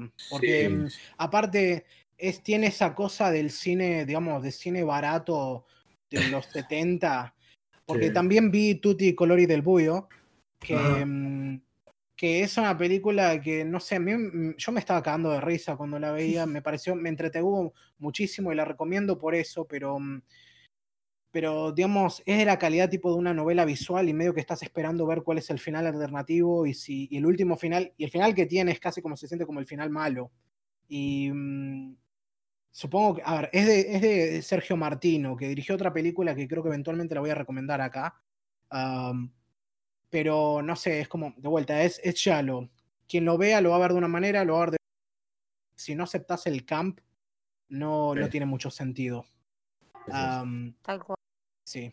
Y después, supongo que con eso, a ver, no.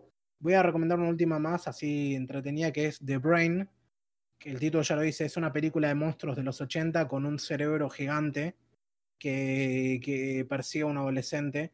Y es muy graciosa y se nota que pusieron toda la plata en el, en el prostético ese y todo lo demás está medio, medio.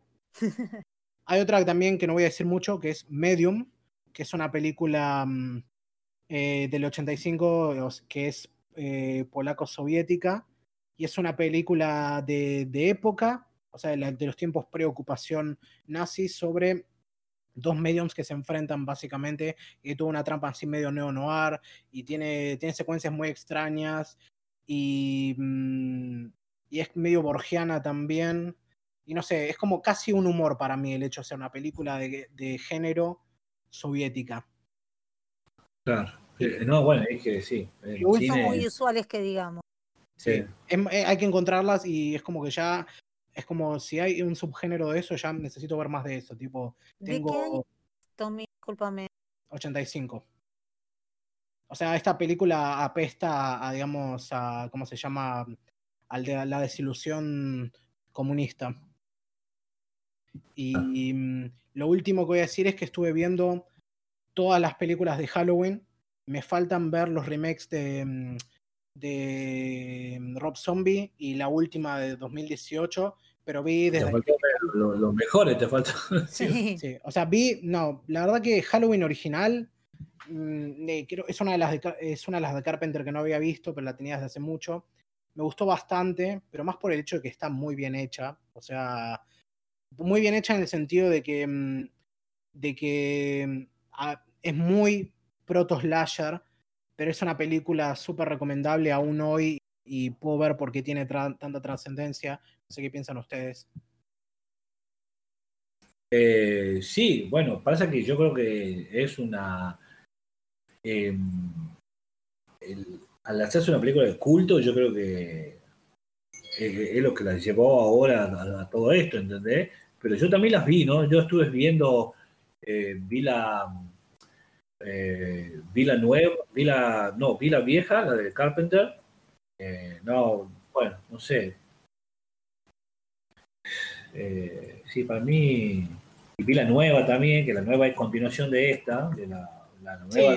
Es la tercera, tipo, es la tercera em, reinvención de la serie, porque no sé si ustedes vieron también las secuelas, todas las secuelas que después. Yo vi todas, sí, sí, yo vi todas. No, yo no vi todas, vi la de Carpenter y alguna otra, y me faltan las nuevas, obviamente, pero Ah, pero... Te digo, tiene bien merecido lo, toda su publicidad y todas sus secuelas y, todo un gente que la sigue y, que la sigue viendo y bueno, mi hermano por ejemplo es uno de ellos. Pasan los años y se las mismas películas que chicos y, y sobre todo todas las que tienen que ver eh, Halloween. Mira, la original, o sea, la primera, digamos, por, eh, tiene para mí el derecho a ser considerada lo que es, pero la verdad que la verdad que no me molestaría que desaparezcan todas las secuelas. o sea, a ver, cuando yo pienso en una de estas franquicias que surgió en los 80, y más un slasher, es como, si me vas a dar todas estas secuelas, por lo menos dame algo con mucho camp, como es tipo Viernes 13. Y no me gustan las secuelas de Viernes 13, ni me gusta el original. La verdad que, o sea, me sorprende que sean lo populares que son porque tienen, son pequeños momentos que son extremadamente graciosos. Y puedo ver como, no sé, hay gente que considere que eh, Viernes 13.5 es muy graciosa, pero me parecen excesivamente aburridas. Y estas no son la excepción. Yo puedo entender son que. Todas iguales, sí. No solo son todas iguales, o sea, el esfuerzo que hacen para tratar de torcer la historia para poder seguir estirándola es tan absurdo que mm, eh, no sé, yo me, encontraba más frustrado. O sea, por ejemplo, ya en Halloween, la original, estira mucho la capacidad de aguante que tiene eh, Michael para seguir sobreviviendo todas las cosas que le pasan. Pero, pero llegás hasta, creo que Halloween 5 y el tipo todavía está vivo. Sí, tal O sea, lo, han apuñalado, lo han tirado de lugares altos, lo han disparado, lo, le han, lo han atropellado y le han, y le han hecho un montón de cosas y todavía está vivo. Y por eso, y después tenés tipo que supuestamente moría en H2O, que es la, secuela sí. 7, y, y, después resulta que vuelve en la otra, y la, la 8, que es la última que es la peor por lejos. Pero, pero. ¿Resurrección? ¿La sí, Resurrección, sí. Esa es la peor por lejos. Lo único que me hizo poder tolerarla es que sale Buster Rhymes y el tipo está tan duro durante toda la película que apenas abre los ojos. Sí, pero ¿a vos, te parece, ¿a vos te parece peor esa que la 3? No, la 3, a ver, le doy puntos por ser. Que, es la de bruja, esa que es de la calabaza. Sí, lo único que le, doy puntos por ser un, un, intento de algo distinto. Fracasó estrepitosamente, obviamente, a tal punto que salió Halloween 2 en 81, salió Temporada de Brujas en, la, en el 82, y después, recién en el 88, sale la cuarta, en la siguiente sale el año siguiente. No es como, mm, no es como Viernes 13 que salieron 8 películas en 10 años. Acá salieron 8 películas en, en 24, 25 años. Y después hicieron este, estos dos remakes de, ¿cómo se llama el tipo este? Rob Zombie, que aparentemente ignoran la continuidad anterior. Porque... Lo que pasa que la de Rob Zombie es calco, un calco, un calco, así, escena por escena, a la de Carpenter. No, para, una cosa, ahora me acordé. Con H2O ignoran todas las anteriores y es como la secuela directa de Halloween 2. Después hacen lo mismo con Halloween, bueno, con Halloween no, y después con la nueva de 2018, que supuestamente es una secuela directa de Halloween 2 y no sé, es como... Eh, no, es una secuela directa de Halloween 1. Bueno, mi punto es, o sea, realmente no veo cómo es que esta franquicia es tan popular que todavía sigan sacando secuelas de ella. O sea, las veo y ahora entiendo por qué digamos, crecí pensando que, mm, que, el cine de terror occidental eran un montón de secuelas y remakes interminables. Qué sé yo, hay gente para... Evidentemente el público sigue, sigue viéndolas, Tommy. No se harían. La única manera de explicar todo, todo ese fenómeno. A ver, yo mientras que esté bien hecha la película, yo no, no tengo problema de que hagan otra película, ¿entendés? Sí. Además que la segunda película son basuras. Sí, Eso es lo aparte, como dice Tommy, repiten las cosas. No solo repiten las cosas, sino que después de que lo mataste 20 veces, el, el tipo sigue viviendo, ¿viste? Está bien, pero yo también le doy crédito a, cómo hacen para revivirlo. ¿entendés? Si pueden poner a ver en las martes 13, el tipo estaba decompuesto, eh, no me acuerdo si era la 4, la 5, no sé qué. Son dos tipos que van al cementerio, que le habían, eh, eh, o sea, Jason le habían matado a las hijas, le habían matado a las hermanas, no sé qué, las madres ellos van al cementerio, lo desentierran a Jason le clavan una esta, un palo, porque estaban, se agarran una lanza así de metal y lo empiezan a clavar así, como diciendo muere Jason, muere, ya está muerto, enterrado, ¿no? Descompuesto. Bueno, sí, pero eso, exactamente, en esa franquicia, por lo menos, arranca con que no es él, sino que, que es, la, es su mamá. Después en la segunda, de repente ya no está muerto, es, es él o es otro tipo y no tiene la máscara. En la tercera es él. En la cuarta es él y lo matan.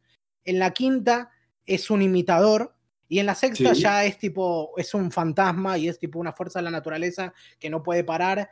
Y mm, de vuelta, son basura, pero podés, pero por lo menos, digamos, le dan una justificación que decís, bueno, está bien, ahora por lo menos tiene sentido que sea imparable.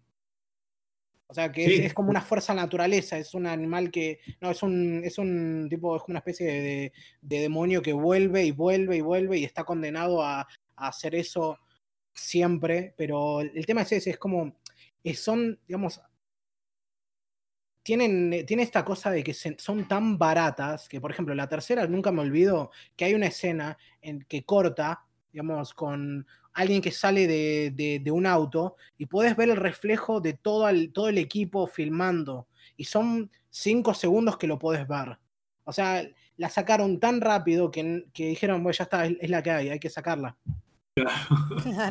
Y, de vuelta, no, no, se justifica, no se justifica nada de lo demás porque, porque no sé, es como que tal vez será yo, seré yo, pero no, no las encuentro ni lo suficientemente estúpidas ni lo suficientemente graciosas. Claro, como decíamos, es tan mala que está buena. no, llega. Bueno, no llega, no llega a eso para mí. Es tan mala que simplemente es aburrida. Yo estaba esperando que, por ejemplo, Jason 10 fuese más a ese nivel y medio que lo fue, pero la única muerte buena es la de que, le mete la cabeza en el nitrógeno líquido.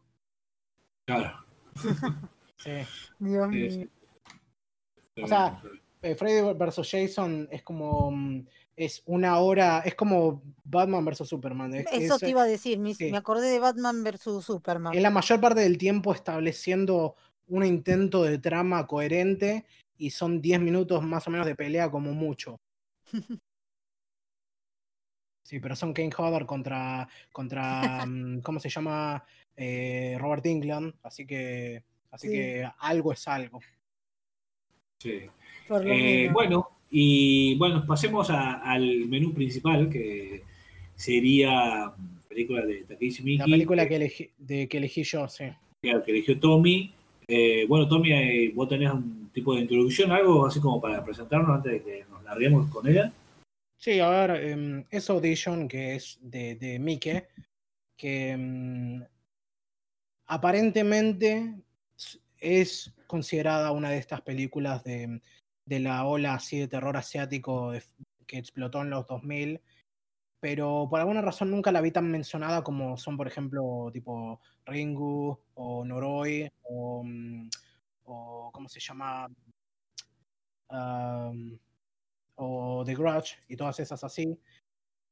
Creo que más que nada porque, bueno, por un lado está Kashimike, que es el director este que, mm, que y ya acaba de superar las 100 películas dirigidas. O sea, es alguien que saca entre 2 y 3 películas al año. Y se van a gloria, entre otras cosas, de, de que siempre respeta el guion. Y en ese sentido, digamos, con él, pues no he visto todas las que, las que se recomiendan de él pero es una mezcla rara, es como una especie... Mm, es un tipo muy difícil de, definir en ese sentido. Tiene...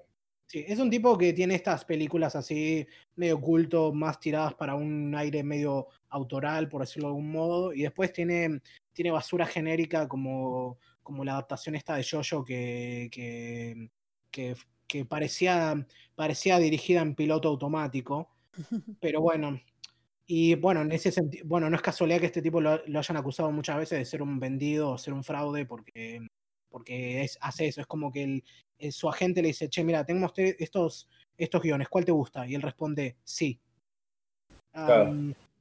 y bueno, Audition es una de estas que vengo escuchando desde hace mucho tiempo y hace no sé cuántos años que tengo en lista de espera.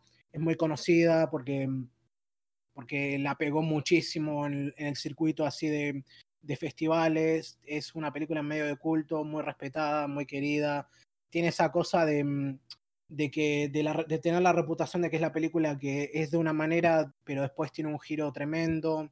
Y, y aparte es, de esas que, mm, que, tiene esa reputación medio dividida de, gente que le encantó y otra gente que no le gustó y le pareció un asco. Siempre me acuerdo porque lo que me convenció de finalmente agarrar y verla es que la había visto en uno de estos, en estas recompilaciones, no recompilaciones, perdón, en un video que hizo Mark Kermode, el, el crítico de la BBC, que, en que había listado las películas de terror que más le habían asustado, y esta estaba ahí, y había dicho que mm, de su experiencia de haberla visto, y que al principio, por un lado, estaba confundido porque no entendía dónde estaba, digamos, la expectativa, y terminó tipo mm, escondido detrás del asiento, y pasaba un segmento específico de la película y solo pasaba el sonido y decía cómo le da escalofríos solo recordar ese sonido. Y bueno, en principio la vi y mm, la película se trata sobre este empresario de mediana edad que es padre viudo y que, digamos, después de ya mucho tiempo mm, así criando a su hijo, armando su empresa y todo lo demás, que quiere tratar de, digamos, volver, a, volver a, salir, pero como, como se, se cree un poco que está medio fuera del lugar, su amigo productor de cine lo convence de hacer una audición para encontrar a, a su esposa. Y ahí, digamos, entra en contacto con una, con una piba a la que más o menos elige y bueno, todo lo demás ya sería spoiler. Y obviamente, como siempre, vamos a entrar en spoilers, así que mm, si, si, no viste la película y quieres verla, te recomiendo que mm, la veas antes de escuchar esto. Pero bueno, ya vengo, debo haber, debo ya ir casi media hora hablando solo, así que mm, coméntenme un poco ustedes. A lo sumo. Bueno, eh, Euge si tienen una historia o si se acuerdan de, cómo, cómo apareció esta película, si tienen algo al respecto, pueden meterlo a través de ahí. Mira, eh, para mí es la primera vez que la primera vez que la vi, que es esta. Este, había escuchado del director, más no la película, no la había visto. Mm, tengo que decir que me encantó, que la recomiendo, este, que es y que que tiene mucho para analizar. Este, mm, eh, yo te digo, esperé toda la película, sabía que tenía todo un estilo y que, que era es, que podía tener ciertos tintes de terror y demás, o de horror, como uno quiera decirle. Y sin embargo, me pasé toda la película, yo digo, estoy esperando al monstruo.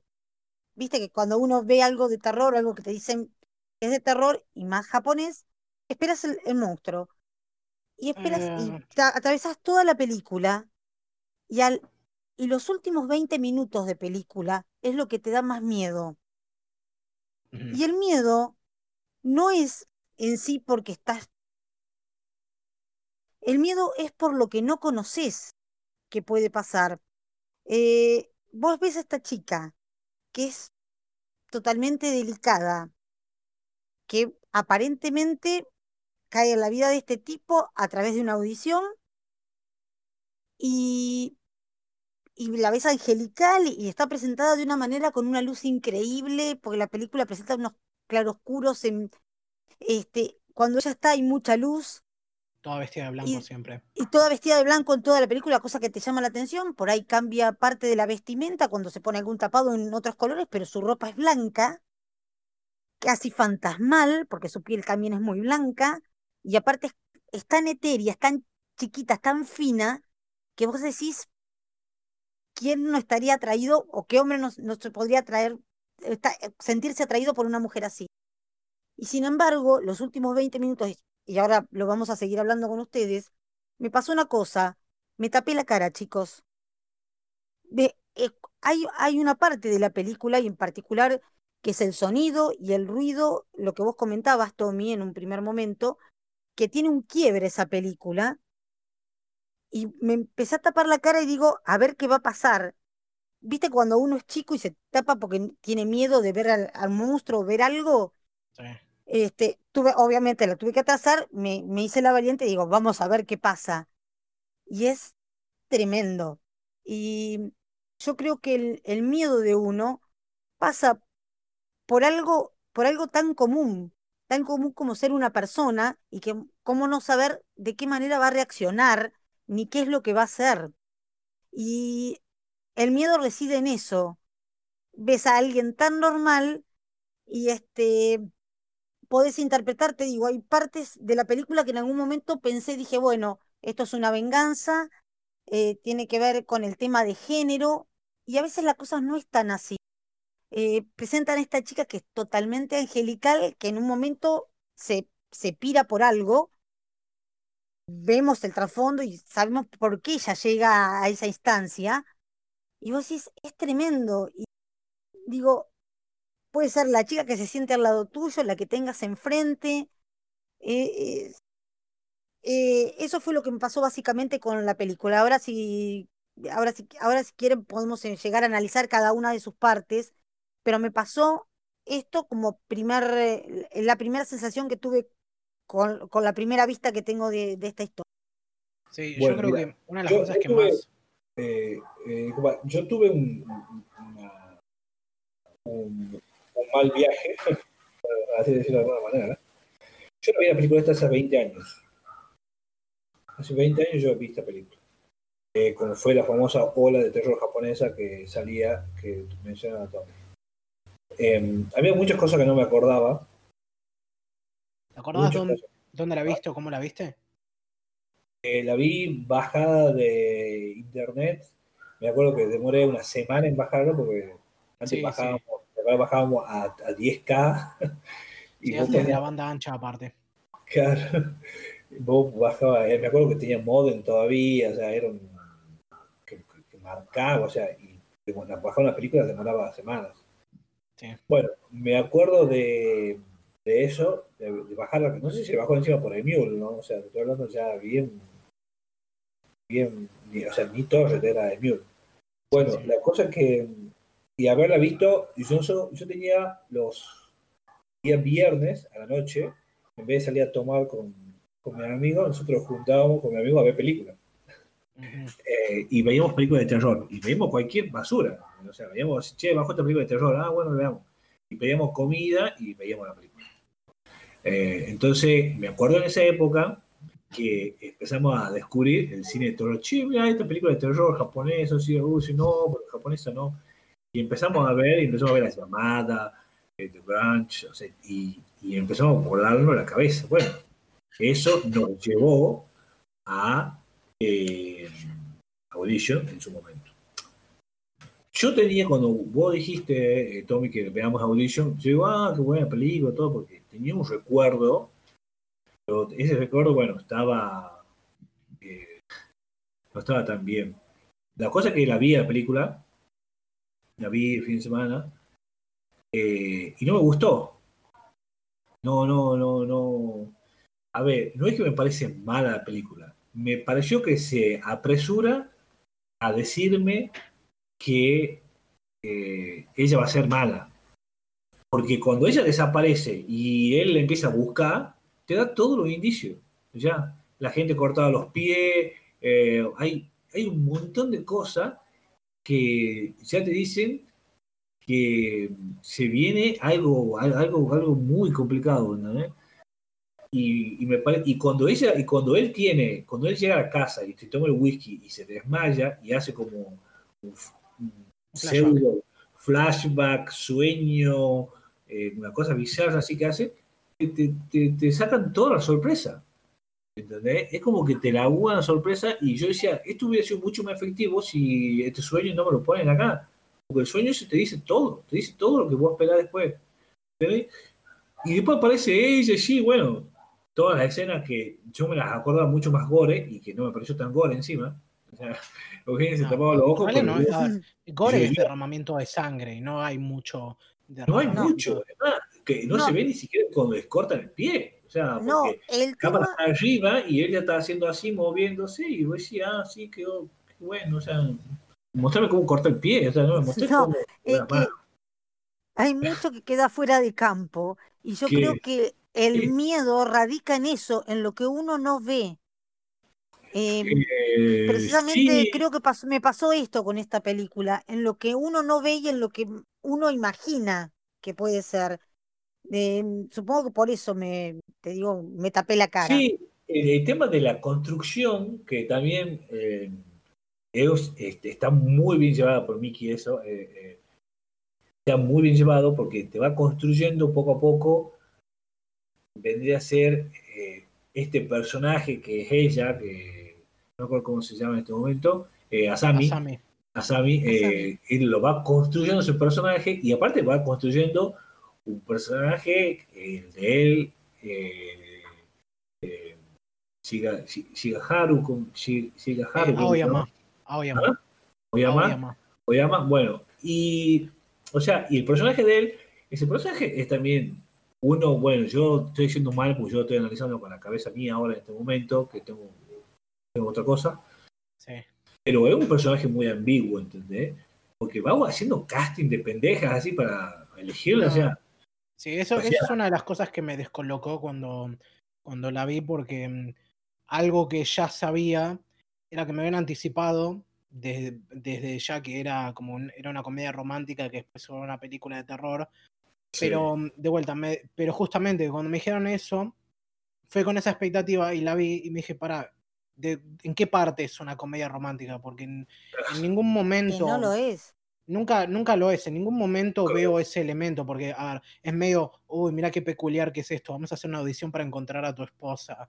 Y es como, mm, no sé, ¿será que, será que eh, esa era la intención y la gente lo, vio de otra manera en su momento? ¿O será que yo simplemente lo veo de otra manera? Pero para mí, digamos, a ver, por un lado la dirección ya te marca como un tono bastante seco, eh, medio triste y también inquietante porque ahora la película te pone ya en el lugar de que la, la, mujer de Aoyama se muere ahí mismo y ves a su hijo llegando con el, con el, realito así de, que te mejores y todo y lo hacen súper triste y todo le meten hasta la balada de piano que meten siempre en estas cosas. Sí, pero después ya te... eso es súper relajante eso, la balada de piano la ola de piano, que aparte está en un montón de escenas emotivas de la película que suenan mucho, es muy, es muy de dorama o de, K-drama. Te, hace pensar siempre en, algo como Sonata de Invierno, ¿viste?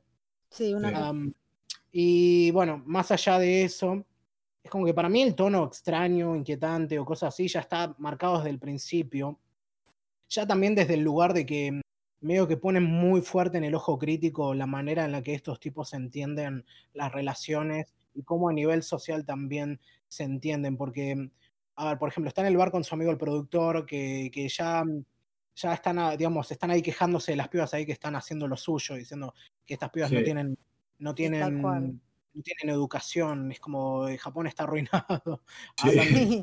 Hablan, de, eso. Y después arma esta, esta audición y le cuenta, mira, no, las buenas es como que han recién seleccionadas a partir de este punto y esas son las que son lindas, saben hacer cosas, están bien entrenadas, bien educadas. Y aparte esas esas palabras, bien entrenada y bien educada.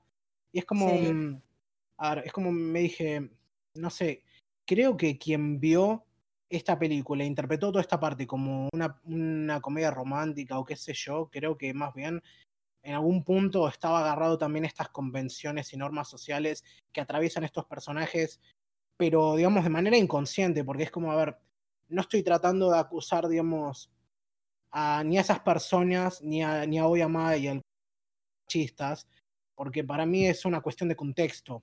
O sea, están repitiendo, están repitiendo cosas que creo que ni tienen idea de que lo están haciendo, por decirlo de algún modo. No, no, no quiere decir que que lo de la audición es algo correcto porque están engañando a todas las mujeres. Bueno, pero, vos sabés que, pero si hay, hay, pero si hay un reclamo de ella, porque ella cuando está cortando el pie, le dice, ¿qué pensás? Dice que vos vas a venir, va, va a jugar con la ilusión, me va a elegir, o sea, va a hacer esto, y después me va a decir que, y después me va a decir que no, y cuando yo estoy más vulnerable, porque me ha dicho que no, me engaña por otro lado para... ella le dice eso cuando le está cortando el pie. Sí. Ella le dice, le hace, le hace y aparte, sí, obviamente el personaje de Asami tiene otras cosas también pesadas. Yo estoy de acuerdo con lo que decís. Quería hablar del tema de toda esa secuencia así. Cuando, mm, cuando llegamos al punto en que Oyama toma el whisky y ya empieza a sentir el efecto de la droga paralizante, ese, esa última media hora es el punto donde, digamos, lo que se sentía como una película bastante, digamos, directa y verosímil ya se vuelve algo bastante más surrealista y parece una secuencia así como de un sueño, pero mm, digamos, entre que cae al piso y entre digamos, entre que se empieza a caer y lo vemos caer al piso, no se quedó dormido en ningún momento. O sea, todo eso es como una mezcla de flashback con cosas e ideas que se cruzan en la mente porque mm, digamos, esa habitación la, vemos varias veces y varias veces vemos, por ejemplo, a Sammy pasar de tipo de ser una adulta a ser una piba y en, la misma secuencia. Y nunca termina de quedar claro si eso es algo que, que, lo vivió o es algo que lo está imaginando. Es, no queda del todo claro, pero también, que, también se siente como... Puedo entender por qué lo verías como tipo como una sobreexplicación de los hechos. Sí. Eh, a lo largo, perdón, chicos, a lo largo de toda la película tenemos muchas, muchas escenas que no sabes si es un sueño, si es lo que pasó, si es lo que imagina que pasó. Eh, a lo largo de, de, toda la película estamos viendo, y como vos decís, está plagada de flashback. Este, que bien pudo haber sucedido, lo pudo haber imaginado. Vas a saber qué, qué es lo que pasó por la mente. Este, sí.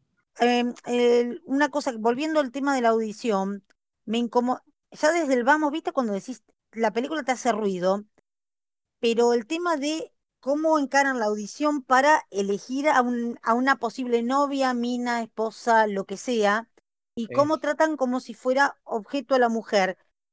Eh, ahí empieza a hacer un poco de ruido la película, que bueno, evidentemente tiene un descargo eh, la última media hora, que es cuando le cortan el pie, los ruidos, lo que el discurso de ella, que por eso te digo, lo, ves como una venganza, y este y, y, y todos eso, esos últimos minutos de película, toda esa media hora, es tremenda. Este, Allá está muy allá... también desde el lugar en que ves que, que mm, la que queda, Sammy, es tiene básicamente la mitad de edad, que este tipo hoy ama. Exactamente, es muy joven. Sí, y, yo sé que, es algo común, pero no sé por qué no deja de, resultarme muy raro cuando lo veo. Es que lo marcan de tal manera en la película que te, es rarísimo, vos decís, podría ser casi de la edad del hijo.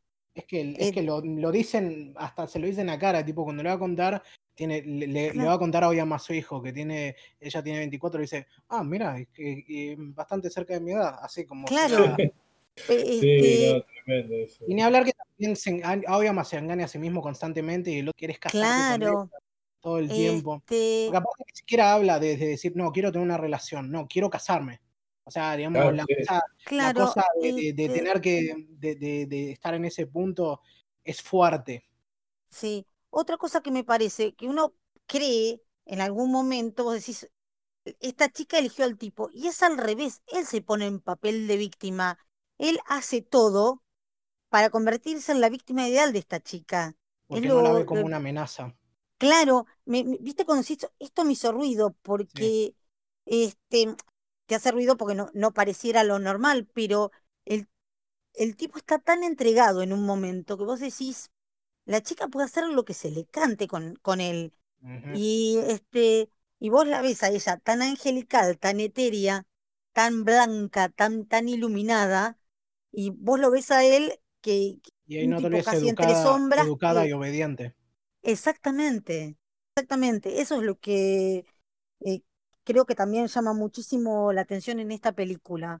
Este, O sea, no le, llama, es medio obvio eh, para nosotros desde, desde, la tercera persona, pero el tipo este nunca llama la atención el hecho de que su amigo le esté diciendo constantemente, esta, las credenciales de esta piba no te dan a ningún lado, no podemos contactar a nadie que la conozca. Claro.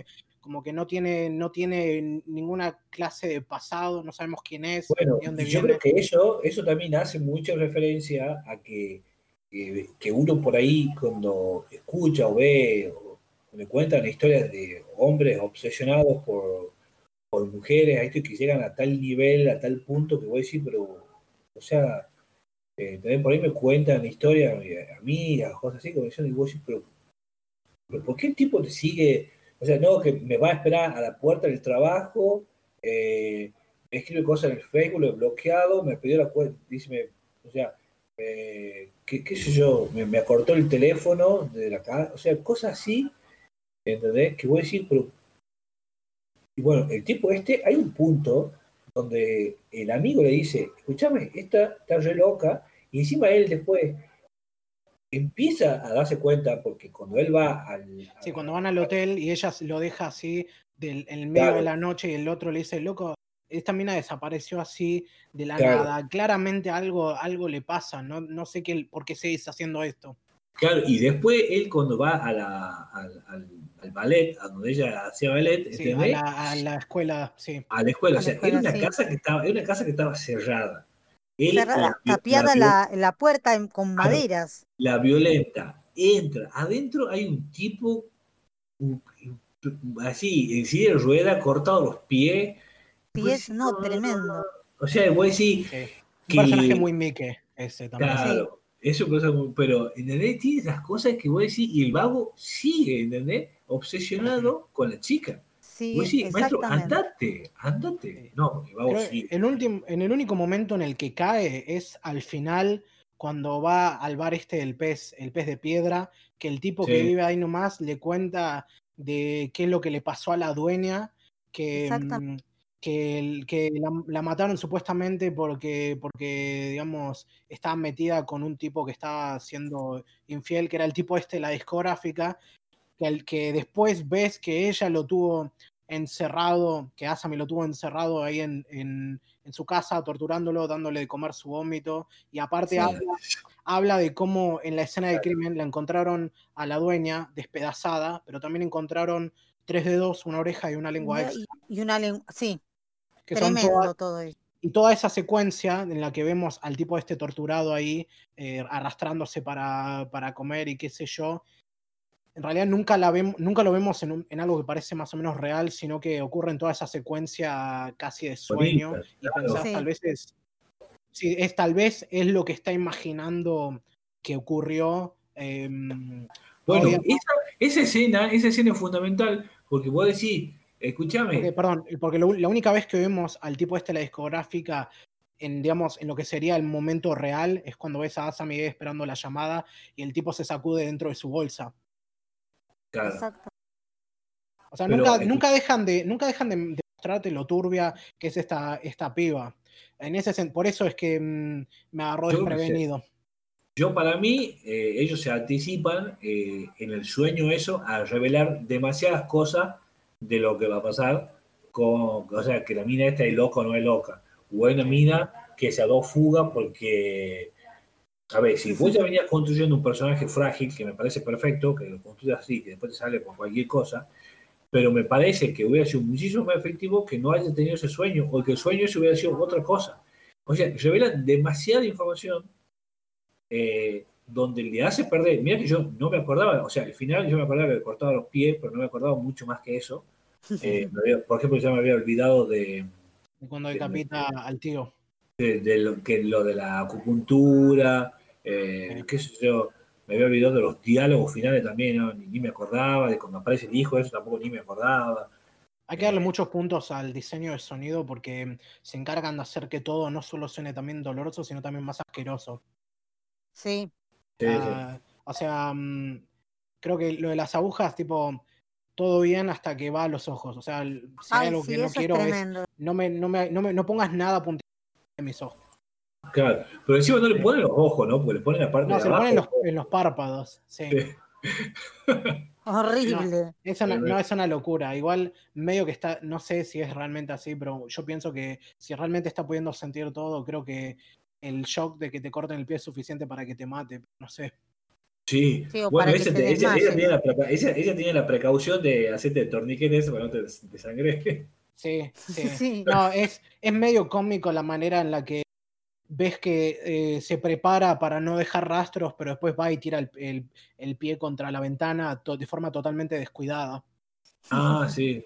Y después llega, y después llega el hijo que lo, que lo salva y bueno, la termina matando por accidente eso también queda genial, la manera en la que ves cómo se le rompe el cuello y se le mueve así. De vuelta, muy visceral, muy, muy interesante todo en eso. Creo me quedo, me quedo por sobre todo, digamos, por, lo, por el estilo bizarro, por toda la, atmósfera buena que tiene. hay una cosa, más allá de todo el mensaje interesante de esta crítica hacia las convenciones de género y cuestiones patriarcales, que medio que se escapa, y no sé si fue intencional, quizás lo estoy leyendo yo, pero hay que tener un poco de cuidado también con esta narrativa que medio que se implanta de que los abusados se vuelven abusadores. Mm, claro, es, una, es, un, nada que ver. Sí, es una de estas cosas que, mm, es uno de estos mitos que medio, como tiene sentido en sí mismo, se perpetúa, pero lo cierto es que en realidad no hay ningún, no hay ningún indicio de eso en la vida real. O sea, eh. Eh, no just, lo que ves en la, en la película es, digamos, medio que te da a entender por qué Asami está, digamos, tan loca como es, pero no just, pero mm, Sí, no se justifica. No se justifica y una cosa no lleva a la otra, ni tampoco a ver que Aoyama sea un machista metido en un, en un digamos, en un em, en una jerarquía y una idea social como es, no justifica que tenga que pasar por lo que pasa. Sí, yo creo que el tema este de la. Eh, lamentablemente, esta lectura la estoy haciendo ahora, ¿no? De, eh, yo cuando la vi hace 20 años, ni se me pasó por la cabeza hacer esta lectura. Solamente me había parecido, yo lo único que buscaba en ese momento era qué tan gore era la película, o qué efecto de terror tenía, o, qué, o sea.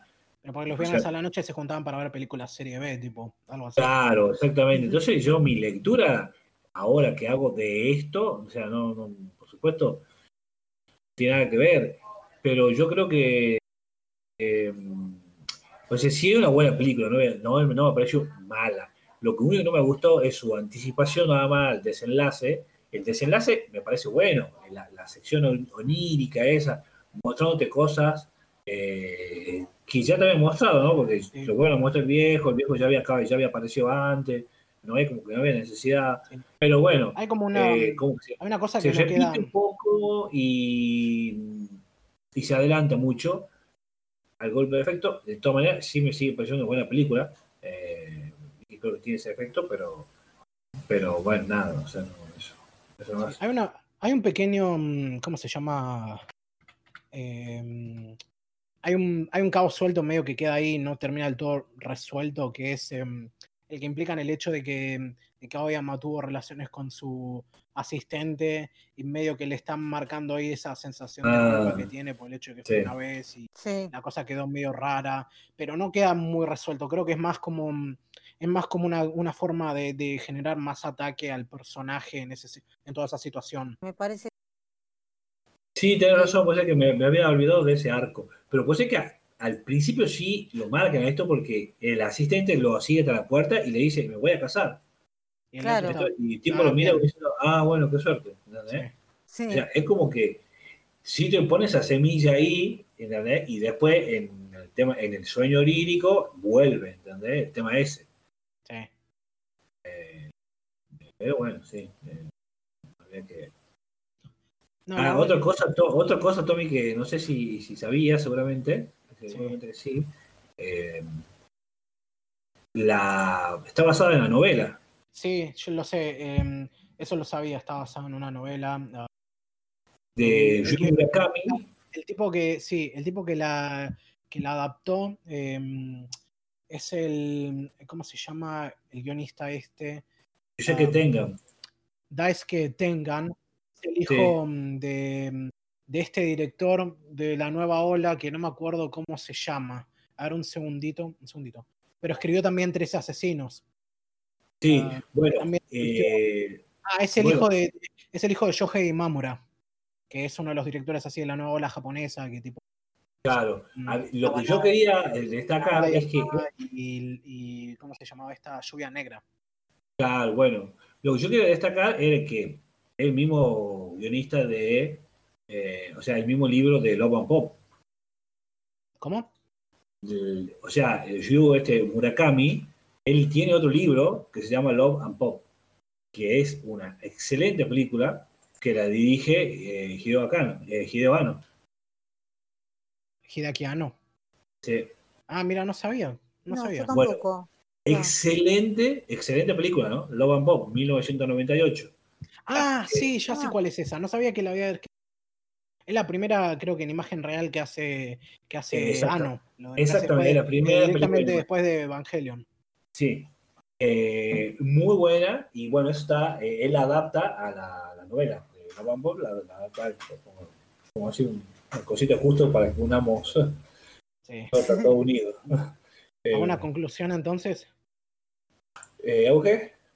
Mira, otra cosa que quería destacar dentro de la película y dentro del ritmo de, de toda la película, la, la, relación entre este productor y, y Asami, este, hay, hay una serie de, hay toda una escena que es en, en, la primera vez que ellos salen, que van a cenar y demás, uno va observando cómo avanza la relación de ellos por medio de una elipsis que es, y que es casi imperceptible, es algo que uno, mejor dicho, uno presta atención a los distintos cambios de cuadro de, distintos lugares de restaurante, de distintos restaurantes este, está muy bien hecha porque uno ve el avance de toda esa relación y de por qué el tipo termina siendo lo que termina siendo en toda esta historia, de cómo se ocupa el papel de víctima este, dentro de toda esta historia.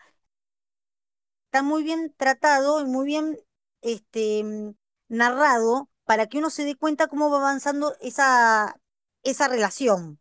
Este, es algo que quería destacar porque lo vi dos veces porque dije, digo, ¿qué pasó? ¿Está soñando? ¿Está pensando? Y no, lo que nos está mostrando es cómo avanza la relación de ellos conforme los distintos encuentros que tienen. Sí, y también está el tema de que hay una parte que, me, que también me llamó mucho la atención, es que cuando él tiene el tema de... Cuando él ya lo están torturando y se despierta, eh, y está en la cama con ella, y el primero que hace se ve los pies. Sí. Es como que, pues sí, pero, o sea, en el medio de la tortura me metí esta escena que no tiene, que no tiene nada que ver, pues no me acuerdo en qué momento la ponen, no sé si vos te acuerdas, Tommy, en qué momento ponen esa escena. Él se despierta en la, en la cama y está con, está con lo... Y después, y después vuelve a la escena donde le están, lo están torturando. Exactamente, este pero, pero, yo no me acuerdo si había muerto, o esa era después de la patada. No, a ver, cuando hay un momento en el que llega el hijo de, de Aoyama a la casa, está viendo qué pasa y entonces Asami le viene por atrás y justo cuando le está por tirar el gas pimienta, Aoyama se despierta en la cama ahí del hotel y... Ah. Claro. Pero no sé, no sé, de vuelta, eso no sé si es realmente un flashback o es una cosa más surreal, por decirlo de algún modo, porque después inmediatamente vuelve a la acción a donde estaban. Sí, sí, yo esto, como, lo he dicho, esto no sé cuál es sería el sentido, pero bueno, eh, me gustó, me gustó, o sea, está bien la película. Te digo, no sé si el sentido fue que uno pensara, digo, este tipo está soñando y se imagina todo esto y de golpe te das cuenta que no, que el tipo lo está viviendo y que lo están torturando. Por ahí el efecto era ese, no lo sé, porque en un momento me, me lo pregunté, dije, este flaco está muy mal y está soñando y no, no estaba soñando, estaban pasando lo que le estaba pasando. Hay una última cosa muy interesante que pasa así, que me quedó medio raro, que al principio una de las cosas que, usan para poder ayudar con el casting es que mm, el productor mete una publicidad o algo por el estilo en este programa de radio que se llama La heroína del mañana, que es básicamente, es como una cosa autoayuda que se escucha ahí, que, pasan.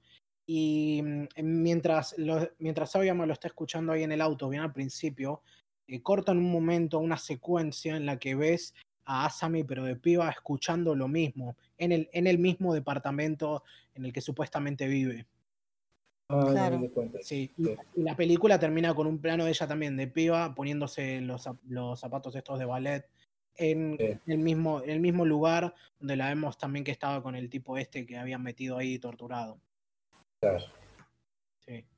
Bueno, em, esta fue la película que le dimos el lugar principal en este programa. Sí. ¿Alguna, conclusión entonces o algo que se les escape? Mira, mm, yo eh, ya dije todo lo que tenía para. Yo creo que también, y si me queda algo, en algún momento volveré, volveré con el. Te digo que más allá de que, como ya dije, generó el terror o el temor, el, que elijo para ver, la verdad me gustó muchísimo, me gustó el tipo de película, me gustó que me llevara durante toda la película diciendo acá no pasa nada, acá no pasa nada, hasta que llega con lo que llega y realmente es algo que recomiendo para ver. Y después te preguntas a quién tenés al lado y a quién conoces. Sí. Bueno, con esto ya supongo que así se terminaron lamentablemente las películas de terror de octubre. Pero bueno, ahora mm, te toca a vos, Emilio, elegir una para el próximo episodio. Bueno, el próximo episodio creo que vamos a continuar con eh, cine de terror y voy a, los voy a usar ustedes de excusa para ver una película que la tengo eh, en el tintero hace mucho tiempo y encima es la única película que me falta ver de este director. No sé por qué razón no la veo y la tengo, la tengo, la tengo, la tengo, no la veo. Así que vamos a ver Anticristo de Las Bontrier. Ah, Uy, excelente. esa de Bontrier. Ah, ¿te faltaba esa? Te falta, te falta esa de Bontrier a vos. Es la única que me falta ver de Bontrier. Ya con esto ya cierro el capítulo con este director. Eh, bastante favorable, me encanta todo su cine. Eh, así que. No nos encanta el asumo. Así que vamos a ver, esta, vamos a ver qué, qué nos depara esta, esta película. La tengo hace muchísimo tiempo, en la película del año 2019. No, del no, 2009, no, 2009, 2009. 2009, sí. Eh, así que bueno, eso va a ser la película para dentro de 15 días y seguramente algo más queremos recomendar. Bueno, eh, muchas gracias por acompañarnos en esta tertulia cinematográfica fue, eh, que, tuvimos hoy.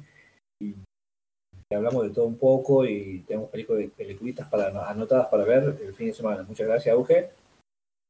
A ustedes, chicos, un placer, como siempre, hablar con ustedes de los que más nos gustan.